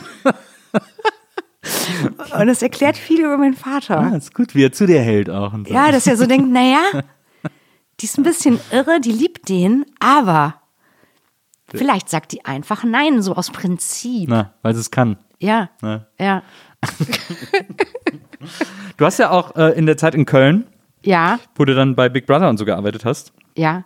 Hast du auch, äh, das äh, finde ich interessant, weil man nie mehr darüber herausfindet, eine äh, Sexkolumne für ein Skate-Magazin geschrieben. Ja. Und, äh, Das, wahrscheinlich hauntet dich diese Geschichte. Ja, Äh, es, ich weiß nicht, warum das, das steht auf Wikipe Wikipedia. ich. aber hast du, ich habe es auch in einem Interview von dir gelesen, wo du das mal irgendwie erzählt hast, dass das ein Kumpel von sein. dir gemacht hat und der gesagt hat, ich will, dass du für mich schreibst. Und du hast gesagt, ja, aber ich kann nicht skaten. Dann sagt er, schreib, wovon du Ahnung hast. Und dann hast du halt eine Sexkolumne geschrieben. Stimmt, ich, ja, ich habe sogar selber erzählt und es ist dann auf, ja, Aber stimmt es nicht? Oder? oder? doch, es stimmt, doch, ich habe ich habe jetzt beim Umzug wieder, ich überlege, Aber ich will einfach nur wissen, welches Magazin das ist. Es gab ja nicht so so, viele ja, Skate-Magazine die in Deutschland. Bordstein, ich weiß nicht, ob du die kennst. Die Bordstein? gab- Die Bordstein, aber Bord war wie Bord Ja, ja, klar. geschrieben. Ich glaube, Ja, die waren so aus Münster, so Münster.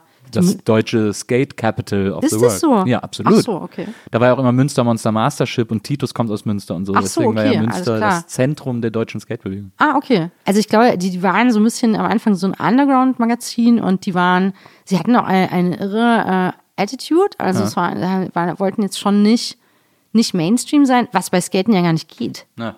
Skaten ist ja gar nicht Mainstream insgesamt, aber wie man beim, beim Piss-Sex nicht Mainstream sein will, ist auch nicht möglich. Also ich pinkel hier richtig Indie Ja. auf dich, nur dass du Bescheid weißt. An andere Stellen.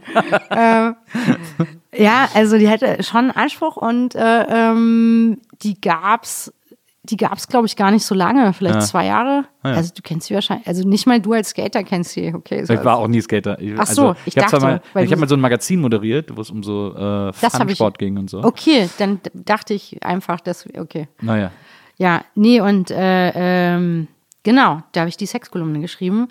Ich glaube, ich habe das mal erzählt, weil aus einer dieser Sexkolumnen ist dann quasi äh, Keinohasen geworden. Nee, genau, die habe ich dann als Vorschlag eingereicht, weil der Spiegel wollte mal sowas machen, wie der, der Ster Stern hat die Neon und Spiegel Ja. wollte auch, keine Ja. Ahnung. Ich Ja, habe das mal mich damit irgendwo beworben und dann hatte ich so eine Sexkolumne über Kunilingus und äh, über den Wühler und den Pika. Ah, dein berühmter Wühler und Pika. Ja, ja, der, der, der mir, der mir eine sehr, Der sehr, hauntet dich. ja, der, der mir eine, eine ziemliche Durststrecke in, im Bereich Oralsex beschert. Hat sich keiner mehr getraut. Aber ist das, aber ist das wirklich so? Ich habe ja nur gesagt, die, die das nicht können, Ja.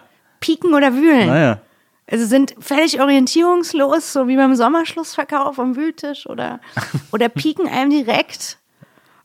Und also wenn man sich, also ich finde ja eigentlich, also wenn man, wir haben in Sexualkunde die ganze Zeit nur darüber gelernt, wie man, wie man vermeidet, schwanger zu werden, Ja. wie man Verhütung betreibt. Wir haben alle Verhütungsmittel auswendig lernen müssen Und und, über so einen Holzflock gezogen und so. Wir hatten, so. Holz, wir hatten so einen Holzständer. nicht, dass sich da einer aus Versehen draufgesetzt hat. Das- das- das- ich war halt an einer sehr advanced äh, Ikea-Schule. Ja, wirklich, voll ekelhaft. Nee, wir hatten, wir hatten Bananen. Wir mussten Ah, ja. äh, Kondome Bananen ziehen. Und dann, wurden, dann haben immer gekichert über die Nerds, die erst das ausgerollt haben und dann versucht haben, das über die Banane zu Oh, kriegen. Idioten. Na. So mit, ja, aber ähm, ja, äh, ich, also ich weiß, also man kann sich jetzt zumindest einmal, also das, wenn jetzt, man kann sich ja mal informieren über die Klitoris, Absolut. bevor man, bevor man anfängt, mit ihr Kontakt zu haben. Ja. Und dann wüsste man, dass man da einfach nicht so direkt, direkt drauf Heute, fasst. heute mehr denn je kann Heute man sich mehr- darüber informieren. Ja, eben. Ja, Ja, ja. Das wollte ich einfach nur vorantreiben. Es war einfach nur ein Tipp. Man soll ja so drumrum, ne? Ist ja eigentlich der Trick. Ja, also da ist ja auch wie so eine, wie so eine, wie so eine Vorhaut. Also man Ja. würde ja auch nicht einen Kugelschreiber nehmen und, und einem Typen damit auf der Eichel herumpieken. Das, oder Also zumindest das wollen wahrscheinlich nur wenige, Fällen. nur Ja, die nicht ja. Mainstream sein wollen. Absolut. Ich glaube, die Erfolgsquote So eine damit richtige Lagerfeuer-Sache Ja. ist das eigentlich. Das- ja, genau. Eine Kölner Fliesenboden Lagerfeuersache. ja, deswegen, ähm, ja, und ich fand damals, äh, dass, dass, dass, dass es äh, sehr viel mehr Wissen, Wissen gibt über Blowjobs. Ja. Oder ja, als über Kunilingus. Also ich dachte, man muss mal mit den Basics anfangen. Das ist ja auch, äh, ich, ich finde gerade, äh, und ich finde das so interessant, weil das für viele Leute sagen immer so, ist so, so schräg äh, in einem Skater-Magazin und so. Aber äh, wenn man sich so diese Skater-Magazin-Kultur aus den 90ern und so anguckt, dann waren das immer sehr progressive Hefte, wo eben nicht Ja. einfach nur Skater gezeigt wurden, sondern die immer alle möglichen Themen abgedeckt haben, die sie irgendwie cool und weird oder spannend fanden. Und da war eigentlich so eine Sexkolumne von jemand, der mal so äh, von einer Frau, die mal so ganz offen irgendwie auspackt und den Eben. Jungs sagt, Jungs, macht mal bitte so, äh, eigentlich das, das Logischste überhaupt. Ja, ich meine, die waren wahrscheinlich zu bekifft, um das Wahrscheinlich. alles, alles aufzunehmen. Aber, aber es gab doch auch dieses total geile Skater-Magazin, das so ein besonderes Format hatte. Lowdown. Ja, genau. Ja. Das war, ich meine, ich weiß nicht, ob es das noch gibt. Also Ich glaube, die gibt's noch. mega Oder? stylisch. Also Ja. wunderschöne Grafik, also richtig, richtig toll. Deswegen. Es gab in Amerika gab's das Big Brother Magazin, also neben so das, es gab so große Mainstream Magazin, aber das coole Skater Magazin war immer das Big Brother Magazin und äh, da äh, die haben auch immer so super weirde Sachen gemacht und dann gab's halt diese Art Porn-Humor in den 90ern, der da auch immer noch so stattgefunden hat. Die sind dann auch irgendwann in den Verlag vom äh, von Larry Flint gelandet mit ihrem Skater Magazin. Uh, Ja, das war cool. Larry Flynn, ja. Das fanden wir mega cool damals alle. Aber ja, deswegen, äh, deswegen, also das wollte ich mal irgendwie, weil äh, ich habe das so wahrgenommen, dass das die Leute immer für so außergewöhnlich halten, aber es war irgendwie sehr Nee, es macht, es macht, total, folgerichtig. es macht total Sinn Mhm. in sich, genau. Und es hängt alles miteinander zusammen. Es ist einfach so eine komische Verkettung, dass dann. Und es war sogar vor Sex in the City. ja. Die haben mich einfach gefragt, worüber willst du schreiben, worüber kennst du dich aus? Dann, Also nicht, dass ich mich so gut mit Sex auskenne, aber besser als mit Skaten.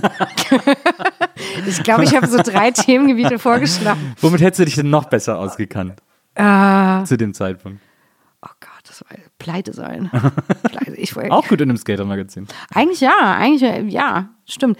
Das ist auch so ein großer Unterschied zwischen äh, München und Berlin. In Berlin ist es ja auch noch als erwachsener Mensch total in Ordnung zu sagen, boah, ich bin gerade total pleite. Na. Und dann ist es also, also bei uns so Sitte, also wo viele Leute kreative Berufe haben und wir, wir sind ja entweder reich und vier Wochen später haben wir alles wieder ausgegeben. So doof sind wir leider. Und ähm, dann schmeißt man ja immer so ein bisschen zusammen. Und in, also in München habe ich das echt als Marke empfunden, kein Geld zu haben. Also das ist wirklich, Ja. also ähm, ja, Mentalitätsunterschied. Ja. Du hast dann, äh, nachdem du irgendwie bei Big Brother warst, äh, das fand ich interessant, bist du bei so einer Telenovela gelandet, bei Tessa. Und, äh, Leben für die Liebe.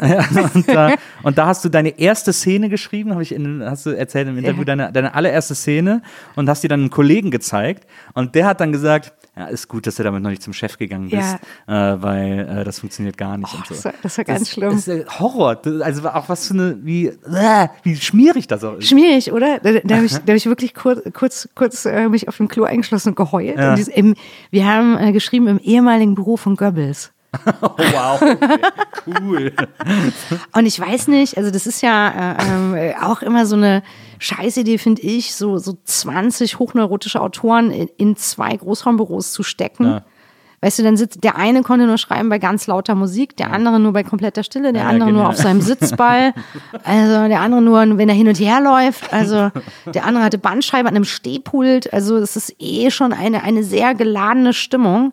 Ist eigentlich schlimmer als im Big Brother Container. Ja. Die Leute sind auch verrückt da. Und ähm, ja, ja, nee, eigentlich was für eine herablassende Total. Geste. Ja.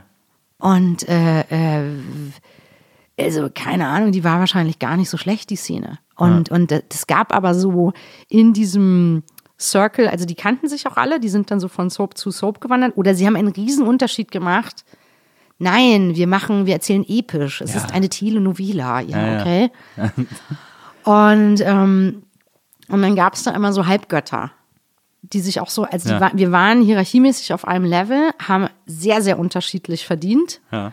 Und äh, ja, und dann gab es so, so, so, so, so, Instan so, so Instanzen. Also so jemand, der eigentlich, ja, eigentlich war der mit mir auf einer Ebene, aber hat sich natürlich erdreistet dann.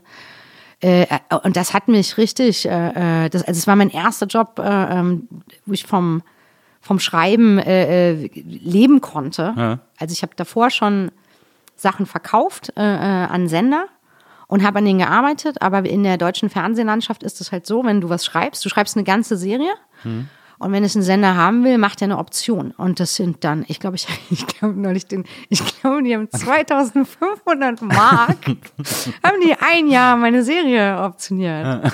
Ja, also davon kann ja kein Mensch leben. Und diese, diese äh, Telenovela war für mich die Chance zu schreiben, um davon zu leben. Und, und nachts und an den Wochenenden habe ich an meine eigenen Sachen weitergeschrieben. Und natürlich hat mich das bis ins Mark erschüttert. Und ähm, ich habe immer mehr gelernt, also auch besonders bei kreativen äh, Arbeiten. Also ich selbst habe sehr, sehr wenig Lust. Also manchmal schicken mir Autoren Sachen und sagen, sag doch mal was dazu. Ich will das eigentlich gar nicht. Ich will, weil ich, das ist ja nur meine Meinung. Und, und ich kann vielleicht sehen, äh, ob jemand technisch Probleme hat oder nicht, aber ich habe überhaupt keine Lust, jemandem so einen, so einen, so einen Schlag zu versetzen. Ja. Und, äh, und ich passe bei meinen eigenen Sachen auch auf, wem ich das, äh, wem ich das zeige. Ich weiß noch, ich hatte für Keinerhasen, der, der, der, der Film wird eröffnet mit einer Szene, ähm, wo man die Stimme von Jürgen Vogel hört und er spielt sich selbst und sagt immer, ja, er hätte immer diese Arthouse-Kacke gedreht und dann hat er aber gemerkt, er hat Komplexe wegen seines Äußeren und dann sieht man irgendwann äh, äh, Jürgen Vogel, der sich in Amerika hat optimieren lassen und, Ja. und, und perfekte Zähne hat und alles. Und die Szene, das ist ja so ein leicht absurder Humor und die habe ich geschrieben und, und die habe ich am gleichen Abend habe ich jemandem davon erzählt. Auch genau so einem Typen. Ich glaube, ich hatte sogar ein Date mit dem. Ja. Und der hat dann immer so gesagt, aha, und soll das witzig sein? Es- Oh, wow, okay, alles und ich klar. hätte es, und ich hatte den Finger schon am Abzug. Also ich hätte es fast gelöscht. Ja. Und deswegen bin ich mittlerweile echt vorsichtig. Ja, verstehe. Also, Ja, du hast doch mal gesagt, es gibt so zwei, drei Leute, denen du, denen du die Sachen Ja. zeigst, denen also du mein sehr Bruder, vertraust. ja, Bruder natürlich. Bora, Bora, genau. Ja. also Bora Datekin, äh, Regisseur und Autor von Fuck You, äh, Goethe und so. Ja, Der ist natürlich äh, äh, technisch äh, totale Eins und wir machen das eigentlich schon, schon echt lange, dass wir uns äh, unsere Sachen kritisieren quasi und äh, ja, und da aber auch versuchen in erster Linie so äh, in, die, in die technischen Sachen reinzugehen. Also das, da, da braucht man schon so einen, einen Spezialisten, finde ich. Naja. Braucht jeder, der was zu sagt, ja. Ich finde das interessant. Ich hatte auch mal eine Zeit lang äh, äh, Berlin-typisch irgendwie nach Jobs gesucht und überlegt, was ich machen soll. Und dann äh, habe ich ähm, über einen Bekannten, der hat mir ein Vorschreiben besorgt bei äh, GZSZ. Da war, da war Bora auch mal kurz, ja. und dann, und dann hat er gesagt, so hier, und dann, äh, du kriegst von denen dann die Timelines geschickt und dann schreibst du mal ein Epi eine Episode sozusagen, Ja. damit die sehen können. Äh, wie, du, wie du die Handlungsfäden aufgreifst und wie du die weiterspinnst und so. Dann habe ich das gemacht, so wie ich GZSZ wahrgenommen habe und so. Ja. Und habe natürlich viel Aktion, Aktion, Aktion, dass auch was Ja. passiert und so, dass es aufregend ist. Und dann äh, habe ich irgendwie nach zwei Wochen hat dann die Producerin äh, mich angerufen und gesagt, ja, also wir möchten nicht mit dir arbeiten, ich würde dir gerne erklären, warum. Und so, ja, okay. Und dann hat sie äh, gesagt, ja, dein Drehbuch, da ist ja sehr viel los, ähm, da ist Okay. ja, da passiert ja sehr viel. Also äh, du musst wissen, wir hier bei GZS sind eine der psychologischsten Serien im deutschen Fernsehen und äh, da findet das auf anderen Ebenen statt. Und dann habe ich gesagt, ja, okay, also psychologisch war mein Buch wirklich nicht. Äh, das sehe ich ein, da passen wir wohl nicht zusammen. Come on. Also dazu kann ich nur sagen, äh, das Beste, was jedem passieren kann, ist ein Autor, dem viel einfällt. Ja. Ja, aber da habe ich kapiert, bei, bei Soap, und das war mir, das ist mir dann natürlich auch, natürlich auch eingeleuchtet, geht es vor allem darum, in die Länge zu ziehen. Ja, klar. die Story aber ist das, so gut wie möglich in die Länge ja, aber dir muss ja erstmal was einfallen. Naja. Dann müsstest du ja, also zu lernen, wie man was in die Länge zieht, wie also möglichst lange rumgelabert wird, Ja. ist einfacher, als du, dass dir viel einfällt, kannst Naja. du eben, glaube ich, nicht lernen, sondern, also wie, die ärgern sich doch jetzt. Na, naja, ich, das weiß ich nicht, aber äh, vielleicht ist es auch schon. ganz gut. Ich habe auch tatsächlich einmal, obwohl also ich weiß nicht, ob ich das Ich verlange jetzt ein Vorschreiben für uns beide, weil Sehr gut. Ich habe dann auch ein bisschen so die, ich habe ich hab tatsächlich auch interessanterweise nach dem Filmstudium erstmal kurze Zeit die Lust auf Film verloren. Ja, verstehe Auf ich. das Thema. Irgendwie. Ja. Ich hatte am Ende sogar einen tollen Drehbuchdozenten, Michael Gutmann. Ja. Äh, der kam dann als Dozent bei uns an die, an die Filmhochschule und mit dem habe ich mich wahnsinnig toll austauschen können. Das, Ja. Mhm. Weil der hatte so eine pragmatische Art. Und die, damit sind die anderen Studenten aber nicht klargekommen. Also weil der halt immer gesagt hat, wenn man ihm ein Buch gezeigt hat, ja, das finde ich gut, das finde ich nicht gut, das funktioniert, ich glaube, das funktioniert nicht, musst du selber wissen. So. ja, aber das ist super Ja, ja. hilfreich. ja, weil für die Studenten war immer Ja. so, denen muss man immer sagen, ja, ist ganz toll. Ja. Mhm. Vielleicht versuchst du hier mal so. Das war so die Art, die die gewohnt waren. Mit, und das, für mich war das immer so ineffizient. Mich hat das wahnsinnig gemacht, wenn einer so mit mir geredet hat. Ja, also Ähm. ja, ja, also ich finde sowas auch am effizient. Also ich hätte keine Ahnung, wir, mit mit Bora, keine Ahnung, wenn wir über unser ganzes Buch sprechen, dau dauert es eine halbe Stunde. Ja, Und das man weiß so was gemeint, man weiß so was gemeint, also und dann Ja. kann man das vertiefen oder kann noch mal über irgendwas brainstormen, aber äh, äh, es ist relativ offensichtlich, was, was nicht funktioniert oder wo man sich um irgendwas drumherum geschummelt hat. Man weiß es ja auch selber oft, wo man, wo man geschummelt hat. Leider. stimmt. Ja, Das- das du kennst es. ja. Nee, also finde ich total hilfreich. Also ich mache zum Beispiel nicht mehr keine Drehbuchbesprechungen mehr. Das bringt mir nichts. Ja, das, wo dann also- so viele Leute beisammen Oh, sitzen und furchtbar. wird dir alle erzählen, was du machen sollst. Genau, Und und dann sagt jemand, ja, also meine Frau fand äh, neulich Oh so Gott. lustig. Ja, Oh, wow. Und, ja, Okay, ja. klar. Das ist so oft auf dem Level oder oder ähm, oder ich als ich das letzte Mal ein Drehbuch besprechen wollte, hat eine immer gesagt, äh, ich glaube Mütter finden, da, Mütter könnten äh, das nicht gut finden. so. Wirklich? Ja, Also Das gibt's doch gar nicht. ja, wo ich gesagt habe, das ist, das ist, äh, äh, das ist die Natur von Gags. Es Ja. gibt immer jemanden, der es nicht gut findet. Aber ich, ich streiche doch aus einer Komödie jetzt nicht, also ich, ich dünne doch jetzt nicht die Gags aus. Also man dünnt ja den Platz zwischen den Gags aus. Bestenfalls. Ja, absolut. Ja, ja, ja, aber ja, ja, das, ähm, nee, diese Drehbuchbesprechung, die in Deutschland stattfindet, das ist eher, finde ich, immer wie so wie ein Kaffeekränzchen mit Wünsch dir was. Das ist ja echt faszinierend. Ja. Ich habe äh, von einer Freundin zuletzt gehört, die ist Schauspielerin und die hat gesagt, dass jetzt gerade äh, in allen Drehbüchern die Rollen über 65 gestrichen werden, weil das Risikopatienten sind und man sich nicht Mhm. Ja, den ja. Stress ans Set holen will. Ja, habe ich auch schon gehört. Ja, Aber das ist ja auch super weird, die einfach, dass die jetzt einfach nicht mehr stattfinden. das ist, ja. Also ich habe in meinem aktuellen Drehbuch zwei Rollen über 65. Streiche ich nicht raus. Nee, es ist, äh, ähm, nee, also mein, also es wird ja jetzt äh, sehr vorsichtig gedreht und, und das ist, äh, äh, glaube ich, äh, teilweise also sicherer als in den Supermarkt zu gehen. Und äh, nee, also das, das, also ich weiß nicht, wenn man jetzt Wird ja nicht jeden Tag getestet an den Sets und so. es wird jeden Tag getestet. Äh, es sind verschiedene Gruppen, die sich, also die quasi niemals miteinander in Berührung kommen. Das, es gibt ganz, ganz wenige Leute, die überhaupt in die Nähe eines Schauspielers kommen. Äh, man kann ja auch bei, äh, da kann man, also die Make-up-Artisten, die tragen diese, diese Schutzschilder. Also ich glaube, das ist äh, wirklich sehr viel sicherer als viele andere Sachen, die wir äh, äh, täglich machen. Und ähm, ja, das ist ja also gemein eigentlich. Ja. Gut, aber Frauen über 65 kommen eh fast nicht vor. Ja, das stimmt natürlich. Muss gar nicht so viel gestrichen Müssen sich alle gar nicht so sehr umgewöhnen. Die, die zwei, drei. Das stimmt. Ja. Ähm, äh, ich, ich fand es ganz faszinierend. Ich habe eine Geschichte von dir gelesen, äh, die du erzählt hast, ähm, als du so angefangen hast, ähm, äh, in der Branche zu arbeiten, dass du an einem Projekt gearbeitet hast, äh, wo äh, ein, ein äh, Typ dich äh, richtig, also wirklich gestalkt hat und belästigt hat und irgendwie 30 Mal angerufen hat und auch immer so super schmierig und so sexuelle Anspielungen und so. Und dann hast du dich beschwert und das ist dann daran geendet, dass dein Autorenname vom Projekt entfernt wurde. Und ich wurde gefeuert. Aber das, wie krass Unter, ist das aber, denn? ja, aber, mit, aber natürlich mit ganz anderen Begründungen. Ja. Ich, also ich hatte dann plötzlich doch nicht mehr so gut gearbeitet. Waren doch nicht mehr so gut. Aber die, also meine eine Hauptszene war im Trailer. Also so schlecht kann es nicht gewesen sein. Also damit haben sie Reklame für den Film gemacht. Ja. Und äh, hab den Film auch gesehen. Meine Sachen waren alle drin. Aber das ist doch total krass. Ja. Ja. Weil du dich beschwert hast, bist du dann sozusagen, haben sie, dann, haben sie dich. Das war wahrscheinlich irre nervig, äh, mit mir, mich dann da irgendwie unter einen, ja, also ich, ich ja, das, boah, das ist so krass. ist krass. Ja, also, ähm, aber das, also wenn sowas passiert, ist es ja oft so, so geschickt gedreht, dass du, also besonders wenn du selbstständig bist und, und, und in der kreativen Branche, also du, es ist sehr schwierig zu begründen, dass man doch gut geschrieben hat oder das, oder ich habe auch geglaubt erstmal, dass ich wahrscheinlich dass die meine Sachen gar nicht nehmen und dass das ein Schuss in den Ofen war und ich es einfach schlecht gemacht habe. Also da war ich jetzt äh, auch nicht besonders.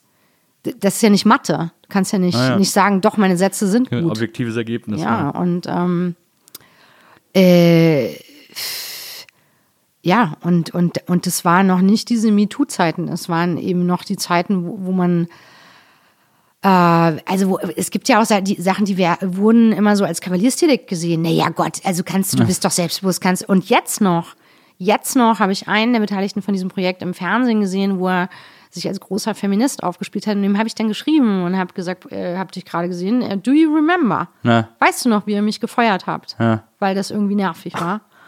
Oh ja, hm, hatte ich ganz vergessen. Oh, wow. Und dann kam, bevor irgendwas, irgendeine Entschuldigung kam, kam direkt wieder, ja, aber du bist doch eine selbstbewusste, schlagfertige Frau, also ich verstehe gar nicht, warum du.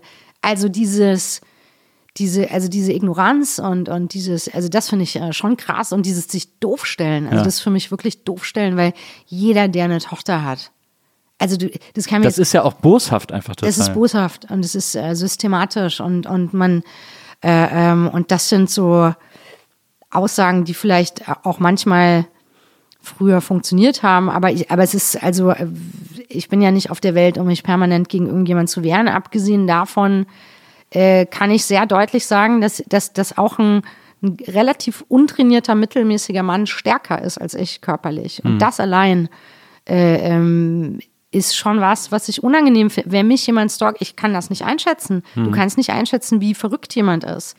Oder ich hatte neulich, hat jemand mir immer so komische Sachen geschrieben und äh, äh, bis zur zur äh, Morddrohung und dann habe ich das, äh, kann man ja anzeigen dann, habe ich das, äh, äh, also weil das dann wichtig ist, dass das einmal vermerkt ist. Klar. Und dann habe ich jetzt vom Amtsgericht ein Schreiben bekommen, das steht, das Verfahren ist eingestellt. Und die Begründung ist, also dass einfach derjenige gar nicht straffähig ist oder, oder diejenige, weil die zu verrückt ist. Geistig komplett gestört. Also ich meine, Wow. Wow, ja.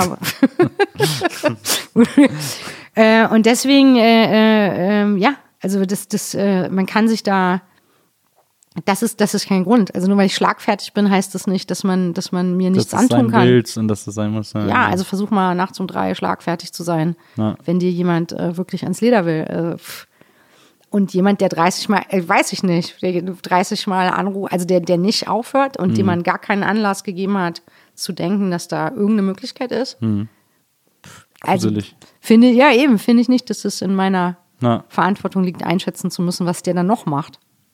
Ja, das sind dann auch so diese komischen, schmierigen Männerbünde, die dann so zusammen. Es war, war ja Ja, früher ja. noch, ich meine, es ist heute ja eigentlich auch noch so, aber es ist vielleicht ein Mühe besser geworden durch MeToo, aber ähm, was ja so, was so, so eine Branchenbinse äh, ist, ist, dass man irgendwie sich mit allen gut halten muss und dass Ja. man immer aufpassen muss, nicht zu unbequem zu wirken Ja. und irgendwie, äh, weil dann will keiner mit dir arbeiten, dann kriegst du auch keine Aufträge mehr oder wenn es einmal irgendwie eine doofe Story über dich Ja, gibt, dann. ist ja auch nachweislich so. Also ich bin ja nachweislich damals da rausgeflogen. Naja, genau. Also ähm, deswegen, äh, ähm, ja, also meine, es, äh, äh, also es ist ja mittlerweile auch bewiesen, dass Mädchen mehr so erzogen werden, dass man kein, kein nicht, nicht nervig ist oder nicht, nicht äh, und äh, ja, ja, also es kommt, kommt nicht, nicht gut an, wenn man so ein bisschen unbequem ist.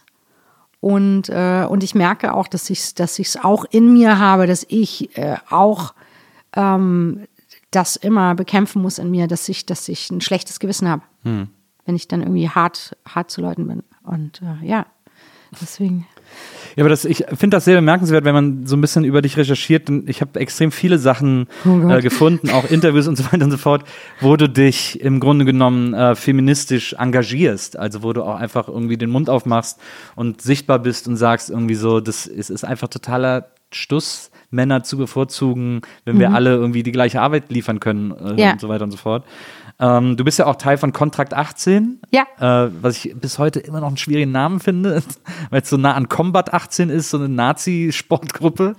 Aber, äh, aber Kontrakt 18, äh, um das mal, äh, um das mal äh, klarzustellen, ist äh, eine Initiative von Filmschaffenden, die sich dafür einsetzen, Von Autoren und Autorinnen. von Autoren und ja. Autorinnen, die sich dafür einsetzen, dass äh, vor allem Autoren äh, besser gestellt werden Ja. äh, in der Branche und natürlich vor allem auch Autorinnen gleicher gestellt werden in der Branche. Ja, also es geht, es geht, äh, äh, da, da geht es so ein bisschen darum, also das, das, äh, äh, also Deutschland ist wirklich so ein bisschen Brachland, was äh, ähm, die schreibende Zunft angeht. Also zum Beispiel in Frankreich, wenn, äh, ähm, wenn ein Satz geändert wird vom Drehbuch, dann und, und dann muss die Autorin oder der Autor angerufen werden und äh, es muss das Okay eingeholt werden. In Deutschland kommt manchmal der Regieassistent und schreibt in einem Drehbuch rum. Und nur aus diesem Grund war ich äh, äh, sehr erpicht drauf. Also ich war permanent am Set unbezahlt. Ja.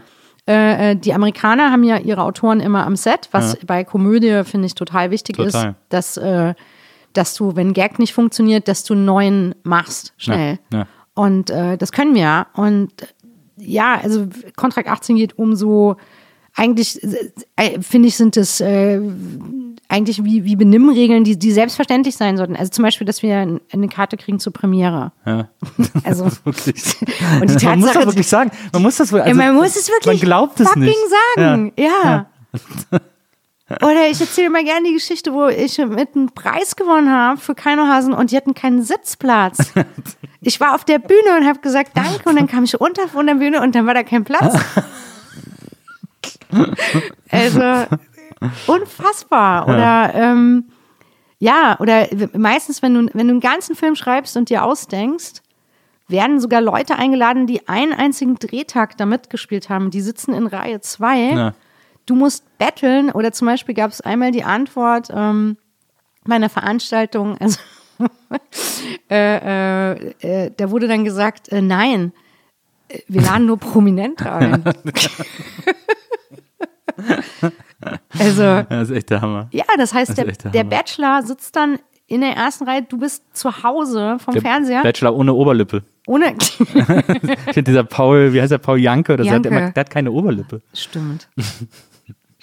Ja. Ich, ich glaube, er ist auch kein, kein Bachelor im eigentlichen Sinne. Das ist schon die Lüge. Ich, ich glaube, er ist ein, entbindungsunfähiger DJ. Das, das kann gut sein, das stimmt. eigentlich nicht so gut besetzt. äh, Warum gibt es denn eigentlich keine Reality-Show über Bindungsunfähige? Das wäre viel lustiger, die man so zwingt, was durchzuhalten. Stimmt, das ist ja gut. Ja. Oder was mir immer vorschwebt, da überle das ist, das ist äh, mit meinem Verlobten, die, äh, ich gewöhne mich langsam dran, ist die, meine Lieblings, äh, äh, wir machen gerne, wir überlegen uns, wer im Cast sein könnte von The Real Housewives Ja. of In, Berlin. in, in, in Deutschland. Oh, wir haben so gute. Also wir haben, wir haben fast einen kompletten Berliner Cast. Ja. Im, Im Kopf. Naja, das ist ja auch, also da ist ja, also da fallen mir auf Anhieb auch fünf Leute ein, die da irgendwie rein müssen. Ja, und wir haben noch so ein paar unprominent, die wir dazwischen mischen würden, Ja. die wirklich schwierig sind. Richtig. Es wäre genauso viel los wie in deiner Folge von Gute Zeiten, schlechte Zeiten. Wahrscheinlich. ich hatte auch damals, äh, während des Studiums, hatte ich immer eine Idee für einen Dokumentarfilm, den ich machen wollte. Ja. Ähm, wo ich ein Abendessen mache an so einer ganz langen Tafel und alle meine Ex-Freundinnen einlade. und alle sollen äh, auspacken über mich. Und, dann, und es ist so ein Abendessen und je später es wird, desto mehr trinken alle Alkohol und am Schluss werde ich einfach nur noch fertig gemacht. Und dann habe ich so überlegt, also wie eine coole Idee, aber eigentlich will ich es nicht um mich machen. soll keiner und, sehen. Äh, und dann hatte ich irgendwann die Idee, daraus eine Fernsehshow zu machen. Ja. Typen einzuladen und alle seine Ex-Freundinnen an den Tisch und dann so ein Abendessen, das erst so super gesittet abläuft und dann zum Ende hin so immer mehr eskaliert. das wäre Love, geniale Love Show. Intervention, ja. Würden deine Ex-Freundinnen alle das Gleiche sagen oder unterschiedliche Sachen? Nö, ich glaube, beim- ich glaube, ich würde sogar echt glimpflich davon kommen. Also es gäbe zwei, drei, die sagen würden, naja, er hätte mich schon nochmal anrufen können irgendwie. Das habe ich auch in meinem Leben getan. Ja, gut, das habe ich auch getan. Ja. Ähm, aber, äh, aber ich glaube, im Großen und Ganzen ähm, bin ich mit den allen irgendwie noch auf irgendeine Art gut. So. Also die, die wirklich wichtig waren für mich, mit denen bin ich allen irgendwie noch sehr eng verbunden. Ja. So, deswegen. So mit- dramatisch mit den wäre es wahrscheinlich 200, nicht geworden. Das war auch nie so viel, es war nicht so viel. Aber äh, ja, aber ich glaube, bei so manchen Typen, äh, wenn man da dann so einen richtigen, so einen, so einen schweren Nöter irgendwie hinsetzt oder so, Gott. ähm, das könnte wirklich lustig sein. Vielleicht am Schluss noch die Mutter dazu holen. Oh oder, so. Oder das von der Mutter kommentieren lassen. Ah. also, Sehr geniale Sendung. oh, das wäre mein absoluter Albtraum. Ich würde es total gerne sehen. Ich würde echt hoffen, dass das nie jemand mit mir macht. Ja, ja, ja, das würde ich auch hoffen. Das würde ich auch hoffen. Ähm, ja, also du bist äh, sehr engagiert. Du hast ja dann, äh, das, wir haben das jetzt so ein bisschen übersprungen, aber hast ja dann mit äh, Kein Ohrhasen einen riesigen Hit äh, geschrieben. Und äh, die Geschichte dazu, hast du mal irgendwie im Interview erzählt, war die, dass du äh, bei einem äh, Abendessen warst, wo du Til Schweiger kennengelernt hast. Und dann habt ihr da irgendwie alle rumgesessen und irgendwie äh, viel gebechert. Und am Ende des Abends äh, hat er dir deinen Memory Stick abgequatscht und dann hast du ihm den gegeben, äh, wo so Stories von dir drauf waren und dann hat er dich angerufen und hat gesagt, kannst du mir bitte einen Genau. Film schreiben? Ja, da waren diese, also ich war, ja, genau, da habe ich bei dieser, dieser äh, äh, Telenovela gearbeitet und äh, genau, und hatte aber natürlich schon eigene Sachen geschrieben und verkauft. Äh, äh, ein, ein Sitcom an, an äh, oder drei Sitcoms hatte ich eigentlich verkauft und zwei TV-Movies zu dem Zeitpunkt. ja. Und das war gerade in Entwicklung und ähm, ja, war ich sehr stolz. Und ich hatte diese ominöse Der Wühler und der Pika-Kolumne auch, auch drauf. Und, äh, und ich glaube, ich habe mich, also irgendein Quatsch wurde am Tisch geredet und da habe ich mich darauf bezogen und habe hab dann nach 17 Wein gesagt, nein, nein, nein, es gibt den Wühler und den, darüber habe ich geschrieben und habe äh, quasi äh, damit angegeben und dann wollte er das unbedingt lesen. Ja. Ja. Und dann habe ich irgendwann, also das waren ja die Zeiten noch des Memory Sticks, wo man so Das, das ist tatsächlich meine liebste Beobachtung an der ganzen Story, dass du ihm nicht einen USB-Stick, sondern einen Memory-Stick Ja. gegeben hast. Das waren, glaube ich, Sony ja, USB-Sticks ja, oder hatte so. ich so, so äh, ähm, in, immer in meiner Handtasche. Weil als, also das ist ja die schlimmste Panik aller Autoren, dass man, dass man einen Schreibtag verliert oder Ja. Mhm. so, dass sich irgendwas löscht oder also ist mir auch schon passiert und es ist schrecklich und äh, deswegen, man trug einen Memory Stick mit sich herum. Ich, ich versuche immer Sachen, die ich schreibe, möglichst vielen Leuten zu mailen oder auf jeden Fall möglichst irgendwo hin zu mailen, damit ich das sie ich immer mir noch. Ich mail's mir selber. Ja, oder das mache ich auch manchmal. Aber ich vergesse immer alle meine Passwörter. Das ist diese ganzen fucking Passwörter. E-Mail-Programm, das ist doch immer eingestellt. Ja, aber was, was ist denn, wenn das alles gestohlen wird? Und dann musst du von außen, von einem anderen Computer, äh, in dein GMX-Passwort wieder rein. Oder das Ich hoffe, dass du, dass du keinen GMX-Account mehr benutzt. Hab ich noch. aber, aber ich habe auch einen Firmenaccount, den hat mein Bruder eingerichtet. aber wenigstens nicht Yahoo. Du, also ja, das stimmt. Das stimmt. Äh, Ich das, bin wirklich, ich kann gar nichts. Ich hab's, ich, ich hab's, ich hab's eigentlich nicht verdient, einen Computer oder ein Auto zu besitzen. Das muss ich wirklich mal sagen.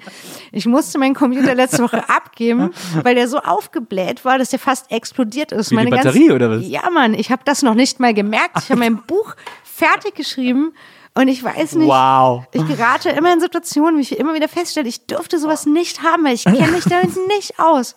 Und Das ist ja krass. ja, und mein Computermann hat sogar gesagt, er traut sich fast gar nicht, das einfach nur mit zu sich nach Hause in die Firma zu transportieren. ja, klar, So wenn das krass so war's. ist. Ja. Und ich dachte so, das Buch muss fertig werden. Ja. Also, ich bin so ein Idiot für sowas. Oder, oder ich habe jetzt seit über seit 15 Jahren die gleiche Tastatur und jetzt habe ich mir eine neue gekauft. Erstens kann ich die nicht einrichten. Da muss, Also morgen kommt meine Computermann. und ich kann es nicht einrichten und ich kann nicht, ich weiß, das dauert ganz lange, bis ich mich daran gewöhnt habe. Ich habe drei Tastaturen gekauft und bei zwei waren die Abstände zwischen den Buchstaben anders. Aber das verstehe ich. Verstehst du? Ja, ja. Okay, auch so auch mich. sozusagen, sozusagen auch der Widerstand der Tasten und so ist dann auch anders. ja. Und dann kann man sich auch nicht an jeden gewöhnen Nee. und so. Das verstehe ich total. Ja. Das kenne ich auch vom Schreiben. Ja, Ja. das beruhigt mich. Gut. Ich, aber ich, ich tippe auch, also ich benutze Tastaturen auch so lange, bis die Tasten, also bis auch die Buchstaben nicht mehr drauf zu sehen sind. Das ist Ja, das ist dann aber egal. ein Problem, weil dann ist das schon so ausgeleiert. ja, Und wenn man dann was Neues kriegt, das ist dann so stramm. ja, absolut. Und da habe ich schon mal gefragt, ob man das auch leier, also ob es wie bei Zahnbürsten so Schon mittelweich, benutzte weich. Zahnbürsten. ja. Schon eingeputzte Zahnbürsten sozusagen kaufen. Ja. Man könnte auch, es würde keinen interessieren, aber wahrscheinlich schöne, schöne Autorinnen und Autoren Podcasts machen, was man alles macht, komische, neurotische Sachen. Das hätte kein Publikum leider. Du, ich habe auch mal gelesen, du schreibst alles im Computer. Äh, Du hast nämlich gesagt, du hättest die Schrift wie ein pubertierender 14-Jähriger. Habe ich auch, ja. Schreib mir mal hier, schreib mir mal was auf den Zettel. Ich, das will ich sehen. Ich äh, kann auch überhaupt nichts mehr. Ich habe auch eine fürchterliche Handschrift. Ja? Äh, Okay. äh, Ja. Aber äh, ein pubertierender 14-Jähriger, wie der schreibt, das würde ich wirklich mal wahnsinnig gerne sehen. Ich, ich schreibe auch nur Blockschrift. Ich kann überhaupt nicht, ich, wenn ich handschriftlich schreibe, schreibe ich nicht mehr groß und klein. Ja, Einfach nur das. Und da habe ich, da hab ich das ganze, die ganze Grundschule drauf äh, äh, hingearbeitet und sehnsüchtig darauf gewartet, auf den Tag, an dem ich nicht mehr Schreibschrift schreiben muss, sondern einfach, äh, einfach nur noch ähm, Großbuchstaben schreiben kann. Nee, das kann ich, das kann ich zum Beispiel gar nicht großbuchstaben. Das wäre, ja. Zeig mal, da bin ich jetzt mal gespannt. schön? Das, stimmt, das hat wirklich was von einem Pubertierenden. Das sieht so ganz krakelig aus. Ja, ja, das stimmt. Also ich habe es jetzt nicht extra, Ja, ja, das glaube ich dir. also so schreibe ich mir nicht mit Mühe, dass es einigermaßen So interessant, wie so manche, wie so kleine Buchstaben trotzdem genauso groß sind wie große Buchstaben und so. Ja, Und auch dieses und- N, so, Schnör, so schnörkelig, Und immer mal anders. Ja, also ja. Das, das heißt jetzt nicht, dass jedes Mal das N so aussieht. Ja, Das- Beim übernächsten Mal ist das wieder also so ein Schriftproben Ja. Psychologe Ja, würde mir, hätte glaub- sehr viel zu tun bei dir. Ja, ich weiß nicht, ob das für eine unausgeglichene Persönlichkeit steht. Ja, ist fast, auf diese Schriftprobe habe ich äh, sehr hingesehen heute. Das ich tatsächlich sehr Aber ich habe deinen Namen richtig geschrieben, oder? Oder schreibst du dich immer mit Z? Ich schreibe ich mit Z, aber das Du ist schreibst ja, dich wirklich immer. äh, ich dachte, das ist nur so eine. Ich habe mir das angewöhnt, aber also Aber nicht deine Eltern schreiben nee, dich nicht meine mit Z. Eltern schreiben mich mit S. Also du heißt Du so. und meine Eltern schreiben mich mit S. genau. Du, das Amt und meine Eltern Ja. schreiben mich, äh, Gut. schreiben mich mit S. Ich wollte es jetzt extra richtig machen. Ja, ist äh, äh, sehr gelungen. Ähm, ich habe eine Autorenfrage an dich. Etwas, woran ich zum Beispiel immer scheiter, wenn ich schreibe. Äh, Ja. Oder nicht scheiter, aber etwas, was ich tatsächlich interessanterweise eine der schwierigsten Sachen beim Schreiben finde, Mhm. äh, wenn ich so loslege. Ähm, ist, das hat mich an der Filmhochschule schon wirklich immer gehauntet, äh, sind Namen. Ich, Ja. ich, meine Figuren haben eigentlich fast immer dieselben Namen. Ich habe, glaube ich, so ein Set, ich habe in meinem Kopf, in meiner Fantasie, habe ich ein Set aus fünf Namen. Wie sind denn deine Firmen? Thomas ist für mich ein völlig klassischer Jungsname. Ja. Für mich heißen, irgendwie hat man das Gefühl, das ist so ein Durchschnittstyp-Name. Ist es auch, aber, aber nur in einem bestimmten Alter. Genau. Also in unserem Alter. Ja, Genau. stimmt, ja. Hast du auch so ein Problem mit Namen? Immer? Voll. Ich brauche ganz lange, bis ich einen Namen für eine Figur habe und ich bin sehr selten zufrieden damit. Ja. Aber ich, also, aber ich finde, also, wenn, also beim Drehbuch versuche ich das schon sehr, sehr, sehr genau auszusuchen. Ja. Also, weil Name sagt ja viel aus über die, wie alt du bist. Eben Thomas, Michael und Peter, Stefan. Bei uns hieß fast jeder Stefan in der Ja, Klasse. Stefans habe ich auch oft und Katrin. geschrieben. Ja. ähm, Und dann auch, und dann mache ich immer so, dann denke ich immer so, jetzt bin ich mal verrückt, und dann nenne ich ihn Tom. Tom, Tom hießen die immer auf Sat 1 im Dienstagabendfilm.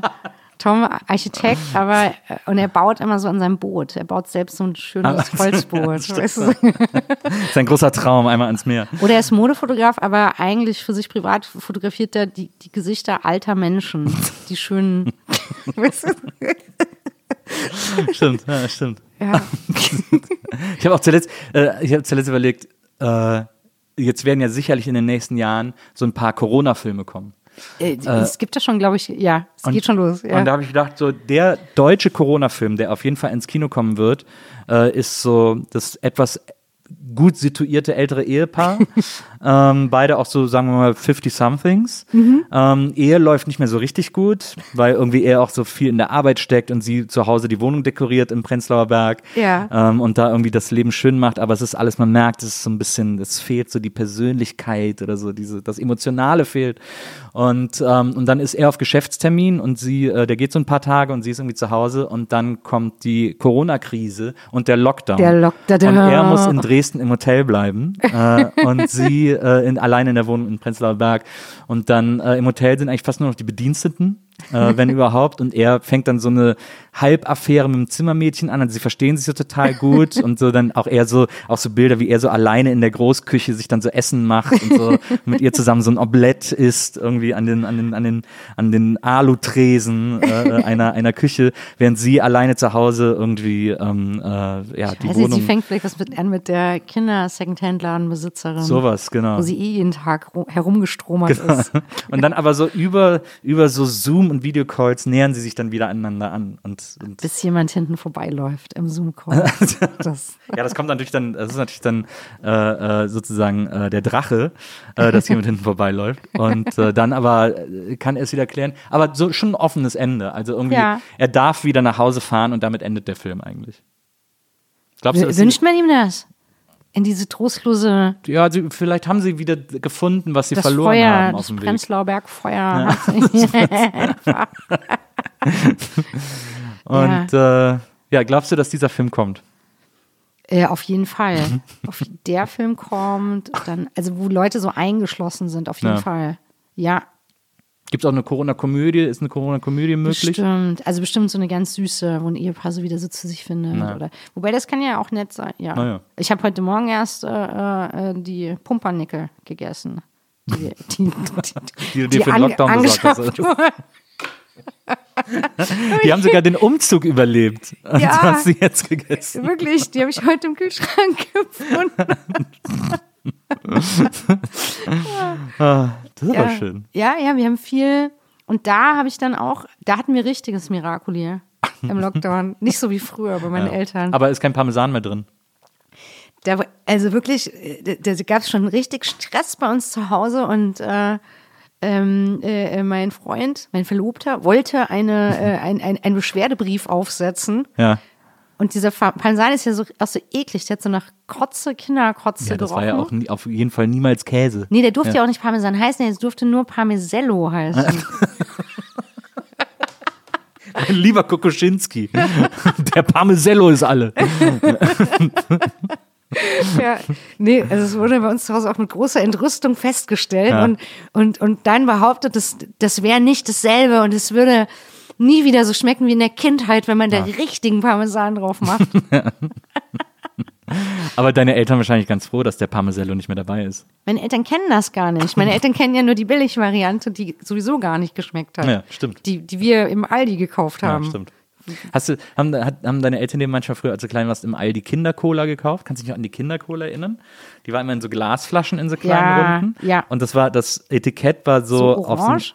Ja, und das war so eine Art, äh, das, das Material des Etiketts war so eine Art Schaum eigentlich. Stimmt. Also wie so wie die, wie die, Wie- wie die Burgerverpackungen damals. Ja, genau, so die. Burgerverpackungen waren so. Ja, genau. so, so und das konnte man immer so kreisrund abziehen in so, in so, in so dünnen Ja, Fäden. aber wir, wir hatten die ganz selten, Ja. weil sie haben, Klar. Mhm. wir hatten Bitzel.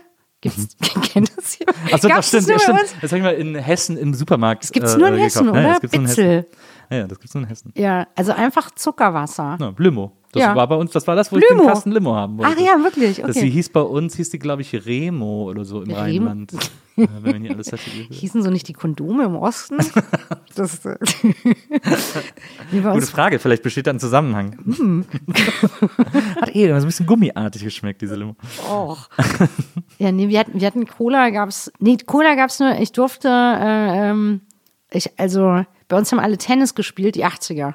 Ja. Eine tennisverrückte Lehrerfamilie. Oh. Wie, wie fast alle. Also bei uns waren, ja. bei uns waren auch fast alle, überall immer, immer die Rollläden runter im Wohnzimmer. weil wieder Wimbledon war oder irgendwas. Ist nicht auch, ist Brühl nicht da irgendwo in, in der Ecke von äh, nee, also das, ist, ist das nicht bei Graf Bonn Brühl? oder so? Ich, oder wie Nee, also es gibt Brühl? ein Brühl bei Bonn, also es ist Ja, in der welches Nähe von Brühl Wesseling, es da wo ich aufgewachsen bin. Aber das ist nicht das Brühl, das Steffi Graf Brühl ist irgendwie südlicher. Ich weiß es nicht. Ich, ich treffe, also ich kann gar nichts mit, also ich treffe keinen Ball, kein, kein Tischtennisball, kein, ein komplett hoffnungsloser Fall. Das, deswegen, dass, äh, äh, während alle in meiner Familie Tennis gespielt hatten, durfte ich im Tennisclub mir Cola bestellen. Das waren so die einzigen Immerhin. Gelegenheiten. Ja, anschreiben lassen. Ich habe auch, ich habe damals Tennis gespielt, weil meine Mutter gesagt hat, ich soll irgendeinen Sport machen und, ein Und? Klassenkamerad war beim Tennis und dann habe ich gesagt, da gehe ich auch hin. Und äh, So hat man damals Sachen ausgewählt, ja, ne? ja, absolut. Und ich war auch überhaupt nicht gut. Ich konnte, hatte auch kein Talent dafür. Ähm, aber wir hatten einen Trainer, also es gab ja so mehrere Trainer dann im Tennisclub und einen Trainer, den habe ich wirklich geliebt. Das war so Mhm. ein Typ, der hatte immer drei Tage Bart, war immer so ein bisschen unrasiert. Cool. Du wusstest genau, also vor allem, wenn du ein bisschen älter wurdest, warum der im Tennisclub ist. Und der war auch immer verkatert. Und der ist immer zu uns, der ist immer am Platz gekommen und gesagt, Okay, also äh, heute spielen wir Turnier, wer gewinnt, kriegt eine Cola, legt los. Und dann hat er sich an die Seite gesetzt und hat wirklich seinen Kater auskuriert. Was für ein genialer Typ. Einfach, den oder? ich einfach total geliebt. Ja, so als gemäßigter Alkoholiker landest du am besten im Tennisclub. Ja, und gestern Abend wieder irgendein Tennisclub-Mäuschen abgeschleppt Ja. irgendeine, oder irgendeine frustrierte Tennisclub-Frau. Ja, aber Ähm, das, das wurde mir erst später klar.